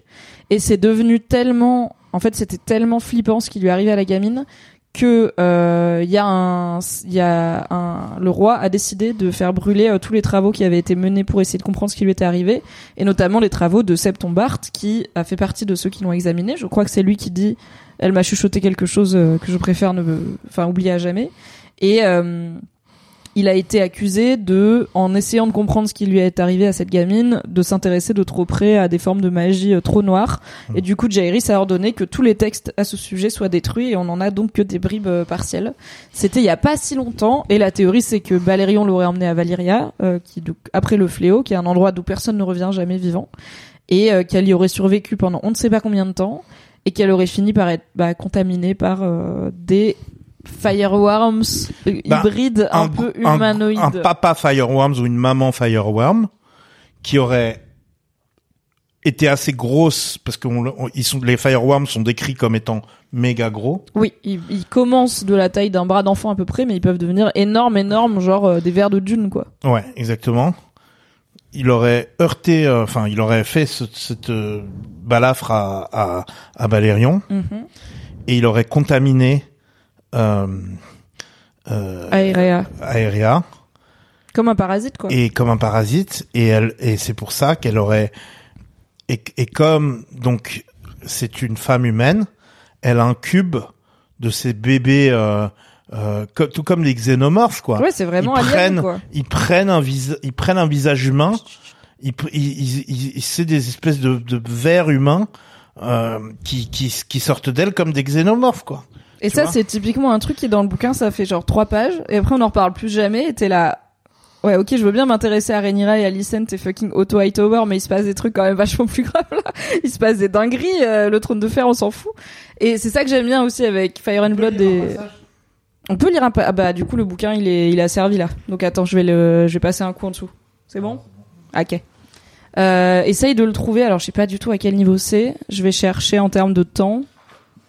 On va essayer de trouver. à lire tellement je vois rien. Écoutez, je vous ferai une. Je demanderai l'autorisation. Tu vas le trouver Ok. A E R A A E R E A. Oui, c'est ça, Targaryen. Et euh, oui, donc ça fait partie des histoires les plus sombres et les plus mystérieuses de Fire and Blood. Et c'est ça que j'aime bien avec Fire and Blood et House of the Dragon, c'est que ça m'a réconcilié avec la magie dans l'univers de Game of Thrones, qui était vraiment pas ma passion, j'avoue. Euh, moi, j'ai toujours préféré voir les naninana de Littlefinger et de Varys au euh, bail de Bran et de des Others et tout. Et j'étais là, en fait, euh, la magie, il y en a, limite trop peu pour que ça m'intéresse de ouf. Et je sais que ça va être une grosse échéance et que c'est le but de la chanson de la glace et du feu, mais ça me passionnait vraiment pas trop. Et tous les rêves de Daenerys, euh, les trucs de Bran en corneille à trois yeux et tout, j'étais là. t'as capté que les rêves de Daenerys. Bah maintenant j'ai lu toutes les analyses des rêves de Daenerys avec les rois d'avant là, là joyaux là là. et tout. Le Great Empire of the Dawn once again. Et en fait, le fait que les Targaryens ils soient obsédés par la magie et qu'ils soient littéralement un peu plus magiques, eux, Mhm. et que là on les voit un peu au sommet de leur puissance et qui parlent, qui réfléchissent, enfin, qu'il y ait des personnages aussi importants que Daemon qui soient grave focalisés sur l'aspect magique de leur peuple, bah ça m'a réconcilié un peu et voilà, je suis tombée dans les longues vidéos de théories et de de lore euh, très ésotérique qui me plaisent beaucoup. À la fin de l'an 54, Aérea s'enfuit de Père Dragon sur le dos de Balérion. Il reste introuvable pendant des mois. En l'an 56, le dragon la ramène, je lis le Wikipédia, hein. Enfin, je lis, euh, c'est la garde de nuit, hein, d'ailleurs. En l'an 56, le dragon la ramène à Port-Réal. Au seuil de la mort, elle semble atteinte d'une étrange fièvre. Quelques heures après son arrivée, elle décède. Elle sera incinérée selon la coutume des Targaryen et ses cendres seront répandues dans le ciel par sa mère, Rhaena Targaryen, sur son dragon. Les causes de la mort d'Aerea demeurent assez troubles. Si plusieurs personnes ont pu l'apercevoir lors de son retour à Port-Réal sur les dos de Balerion, seul Septon Barth et le grand maître Bénifère sont présents lors de sa mort. Barth ayant interdit au roi et à sa famille de voir Aérea pour les préserver d'un tel spectacle. La jeune fille paraît en effet cuire de l'intérieur. Dans son corps vivent plusieurs vers avec des mains et des visages. On emploie le terme visage. Oui. Que Barth identifie comme des créatures de feu venues de l'ancienne Valyria. Ces vers meurent en effet. Barth, le même, le même, le même qui a écrit qui euh, ensuite a Worms, écrit euh, euh, l'histoire non naturelle des connaît. Worms, des Wyverns et des dragons. il s'y connaît. Et je crois que c'est ça qui l'a rendu obsédé par. C'est cet événement qui l'a rendu obsédé par le sujet Et le bouquin a été, le bouquin a été interdit un- un- interdit par Baylor, le non, par Jaehaerys, je crois. hein. par Baylor, je crois. Peut-être par Baylor, c'est possible. Là-dessus, j'ai pas de 100% Mais Baylor, de il vient après Jaehaerys? C'était son frère, non? Peut-être. Maybe. Que Barth s'identifie comme des créatures de feu venues de l'ancienne Valyria. Ces vers meurent en effet une fois au contact avec de la glace. Baylor le bienheureux, tout à fait. Merci The North Remembers.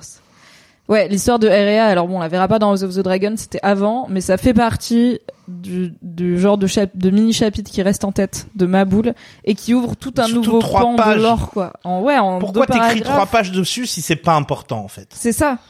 T'as déjà 1000 pages à écrire, t'es pas obligé de faire un, un aparté. Ah, et au fait, il y a eu ce truc hyper creepy qui est arrivé, on en a plus jamais reparlé, lol. Surtout que t'as des personnages aventuriers et tout, mais t'as personne qui va à Valyria parce que genre, c'est la no-go zone, quoi. Tout le monde sait que Valyria, c'est nono, et du coup, j'ai très envie de savoir ce qu'il y a à Donc si, Valyria. si la propriété des vers de feu, c'est d'être comme des xénomorphes, tu les fous dans une wyvern, ils chopent des ailes, tu fous le résultat dans un humain, ils se bind avec l'humain. Ça finit par faire des dragons qui ont un lien magique avec une certaine lignée Et humaine. puis ils arrêtent pas de, spécifique. de, de parler de worms pour parler des dragons. Oui. Comme euh, celui de Daemon, notamment. Ouais, Qui est exactement. Longboy. Et, euh, et donc, euh, et donc voilà, ils s'arrêtent pas de décrire les combats entre les dragons comme des combats de vers. Il y a vraiment Et dès que les dragons de- sont blessés aux ailes et tout, ils se tortillent par terre. euh, ils sont Ouais. pas gracieux quand ils sont pas en vol. Enfin, Ouais, ouais. il y a des signes quand on veut les, quand on les cherche. S'il y a des signes forcément. Moi, je crois à cette Ouais. théorie. Je pense pas que House of the Dragon va aller aussi loin dans les explications, mais ils nous ont déjà donné du lore dragon qu'on n'avait pas, notamment les œufs que Daemon récupère. On n'avait jamais vu des œufs de dragon euh, à part ceux de Daenerys évidemment. Euh, l'entraînement des dragons par les experts euh, valériens et tout, on, on commence à en savoir un peu plus. Donc, toute si miette Baelor- d'infos est bonne à apprendre. Et le fait que les dragons désobéissent aussi parfois. On le savait dans le bouquin, mais là c'est très clair. Donc Baylor, c'est le fils de Rhaenyra et c'est lui qui va faire brûler tous les manuscrits de de, de Septon Barth. D'accord. Quelques quelques extraits ont survécu, d'autres ont été brûlés à jamais. Tout à fait. Parce que Baylor était méga religieux, méga Seven euh, Seven Kingdoms quoi. Le- L'étoile à Ouais, cette, euh, ouais. cette branche. Il est Omega euh, Seven euh, Gods là, euh, Seven euh, les Andals là. Les sept, quoi. Ouais, les sept. Donc euh, donc voilà, méga chiant. Oui. Korea, ouais, c'est vrai. Et euh, et donc voilà. Est-ce qu'on a fait le tour, Tequila Bah là, on a fait un beau On tour, a fait un non beau tour, on a même dépassé les frontières de House of the Dragon et de Westeros. Un On petit est bonus cut. parti à Asai. Vas-y. un petit bonus cut. Je crois qu'on en avait déjà parlé dans la dernière fois, mais on peut le redire. Euh, pré Valérien, pré euh, First Man, il y avait déjà la la base de, de la Hightower Oui. qui était en, En gros, la tour Hightower est construite sur un socle qui existe déjà et qui est déjà manufacturé, quoi. Qui a pas l'air, qui est pas naturel. Il est en fused stone. Parce qu'il y a, il y a deux choses. Il y a, Il y moi a deux pierres noires différentes. ouais, longtemps confondu oily blackstone et fused blackstone. Non, qui peut t'en vouloir en même temps, vraiment? Faites un, faire un effort, Georges. Mais en gros, la fused blackstone indique la présence de dragons. Oui, c'est celle qui de est fondue par les dragons et contrôlée par des sorciers. Et c'est- c'est et c'est de cette stone-là qu'on parle quand on parle du socle de la Hightower. Donc ça veut dire une peut-être une présence du Golden du, du Great Empire of the Dawn euh, à Westeros. Westeros. Avant ça, il y a aussi la l'épée des des Dane Oui, de Arthur Dane. qui Euh, s'appelle Dawn. oui. Dawn, Great Empire of the Dawn. Qui est plus vieille que tout et plus Dane, que tout. Dawn, Dane, Dawn, Dane, Dawn, Dane, Dawn, Dawn. Voilà, il y a des choses Dawn. quand on veut cher- quand on cherche, on trouve Bah, aussi. quand on cherche, on trouve, surtout quand c'est une, une putain de lettre rouge, Oui. tu vois. Euh, Et quand donc, tout est volontairement écrit par un seul gars ouais, exactement. qui choisit tout ce qu'il met dedans. C'est lui qui choisit. Donc c'est lui qui a choisi que ce soit un peu chelou. Donc c'est lui qui choisit de nous dire à, à demi-mot que euh, les euh, Dane et les Hightower sont pas forcément des First Men et sont peut-être, en tout cas, où on, bien sûr, on ken avec des First Men, mais ont peut-être des origines un petit peu plus anciennes que ça à aller chercher du côté du Great Empire of the Dawn. Yes. En version courte, le Great Empire of the Dawn, c'est un ancien empire qui aurait couvert toute une région, une grande région à l'est d'Essos, dont peut-être la capitale aurait été Asai, et où il y avait, c'est là où il y avait l'empereur, euh, l'homme- le dieu qui marche parmi les hommes, Exactement. Il y a eu toute une série d'empereurs. dont les règnes tous- étaient de plus en plus courts, parce de enfin de, en moins en plus moins longs, parce qu'ils ont commencé sur genre des règnes de 6000 ans. Et en gros, oui, ça a été la corruption des hommes, et c'est là où il a eu fini par avoir, En fait, et chaque chaque chaque empereur a un nom de pierre précieuse. oui, l'empereur de Jade, l'empereur de Pearl, Topaz, Pearl Empire, jazz machin, nanana. machin. Jusqu'au jour où il y a une euh, améthyste empress, je crois, Oui, qui se fait poignarder par son frère, ouais, The- qui est aussi the- un peu son mari, je crois. The Bloodstone Emperor, qui euh, vénère une météo, une vénère- pierre noire vénère une tombée du ciel. pierre noire tombée du ciel. Donc peut-être que cette pierre noire tombée du ciel, c'est aussi la Long Night qui arrive parce qu'il y a une météorite qui arrive sur la planète. Oui. Euh, plein de choses à interpréter. C'est des, des écrits euh, ancestraux. Oui, et très ésotérique et très euh, caché sous mille euh, allégories et tout. Mais alors du coup, bah il y a des bonnes vidéos YouTube euh, sur la question et euh, des bons long grids sur Reddit en anglais.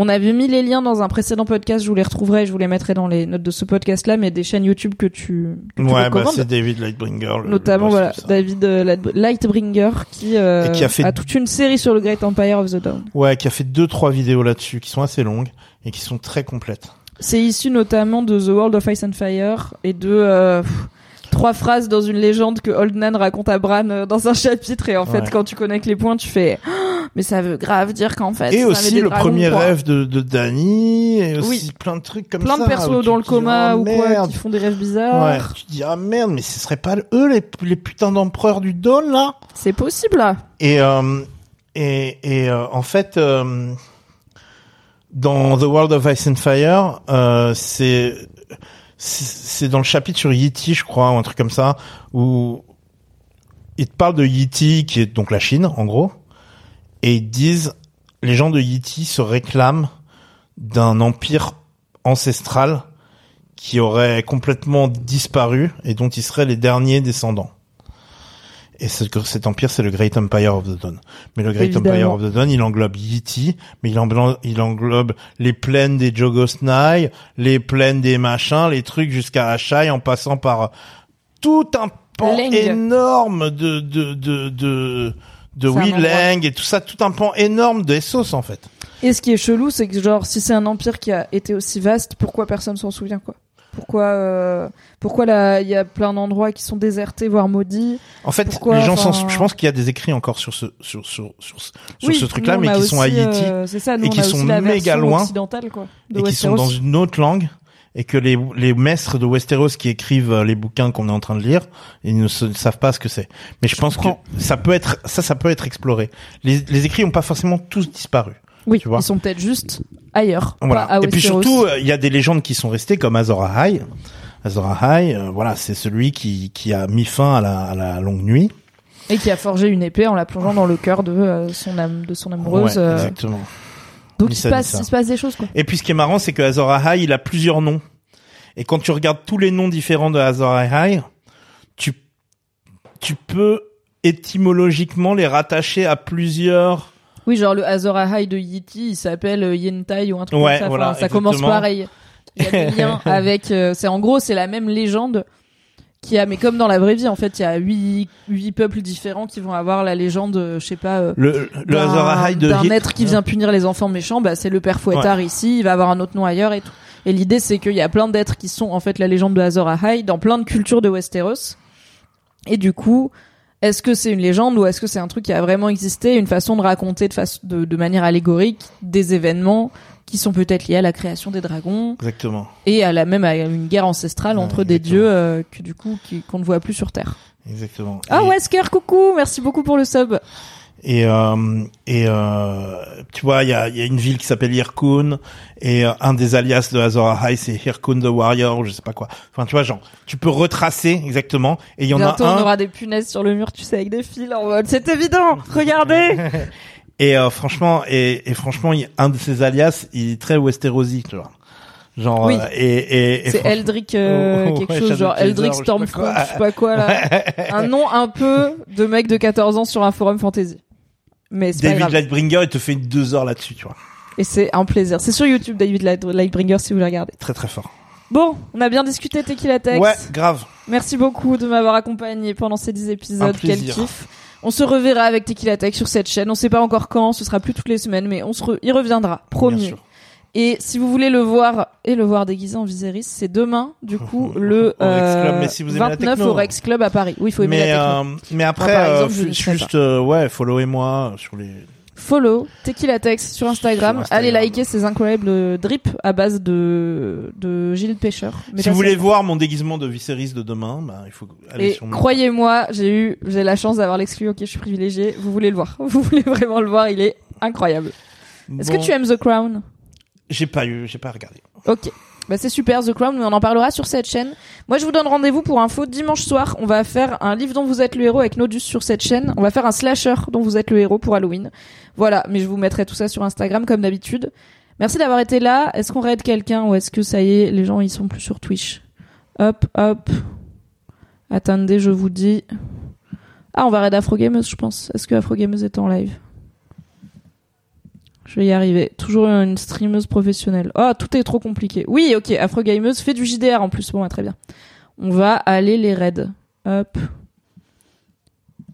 Merci d'avoir été là, merci d'être resté, euh, y compris pour le point spoiler. Je sais qu'il y en a clairement qui avaient pas lu les livres et vous êtes euh, finalement euh, plus courageuse que moi car je l'aurais pas fait à votre place. Est-ce que ça marche si je fais ça? Oui, super. Ok. Je vous envoie chez Afro Gameuse, un collectif de meufs qui mettent en avant les meufs racisées euh, dans le milieu du streaming entre autres, du gaming entre autres, qui sont aussi tout simplement des personnes agréables et talentueuses. Allez suivre Tequila sur internet. Euh, restez abonnés à ma chaîne et à ce podcast si vous nous écoutez en podcast. Des bisous. Bye bye. Merci.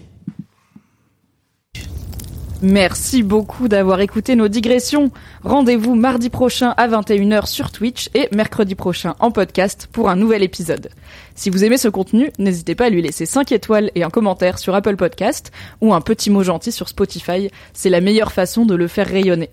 Pour rappel, vous pouvez aussi retrouver chaque lundi le récap rigolo de l'épisode de House of the Dragon de la semaine sur patreon.com slash mymyhgl. Hi, I'm Daniel, founder of Pretty Litter. Did you know cats tend to hide symptoms of sickness and pain? I learned this the hard way after losing my cat, Gingy. So I created Pretty Litter, a health monitoring litter that helps detect early signs of illness by changing colors, saving you money and potentially your cat's life. Pretty Litter is veterinarian developed, and it's the easiest way to keep tabs on your fur baby's health right at home. Go to prettylitter.com and use code ACAST for 20% off your first order and a free cat toy. Terms and conditions apply. See site for details. Merci d'avoir écouté cet épisode. Pour soutenir le podcast, pensez à lui mettre 5 étoiles et un gentil commentaire sur votre appli préférée. Vous pouvez retrouver le reste de mes contenus audio sur le flux Mimi Hegel, mais en podcast, m'écouter avec la créatrice de contenu Marie Kigaille chaque mardi dans le podcast BFF et me retrouver tous les dimanches en compagnie de Fabrice Florent dans notre podcast cinéma Le Film Club. Pour les récaps rigolos de séries, ça se passe sur Patreon. Tous les liens sont dans la description. Je vous souhaite une très belle journée et un grand merci à Valentin Nortier pour le générique.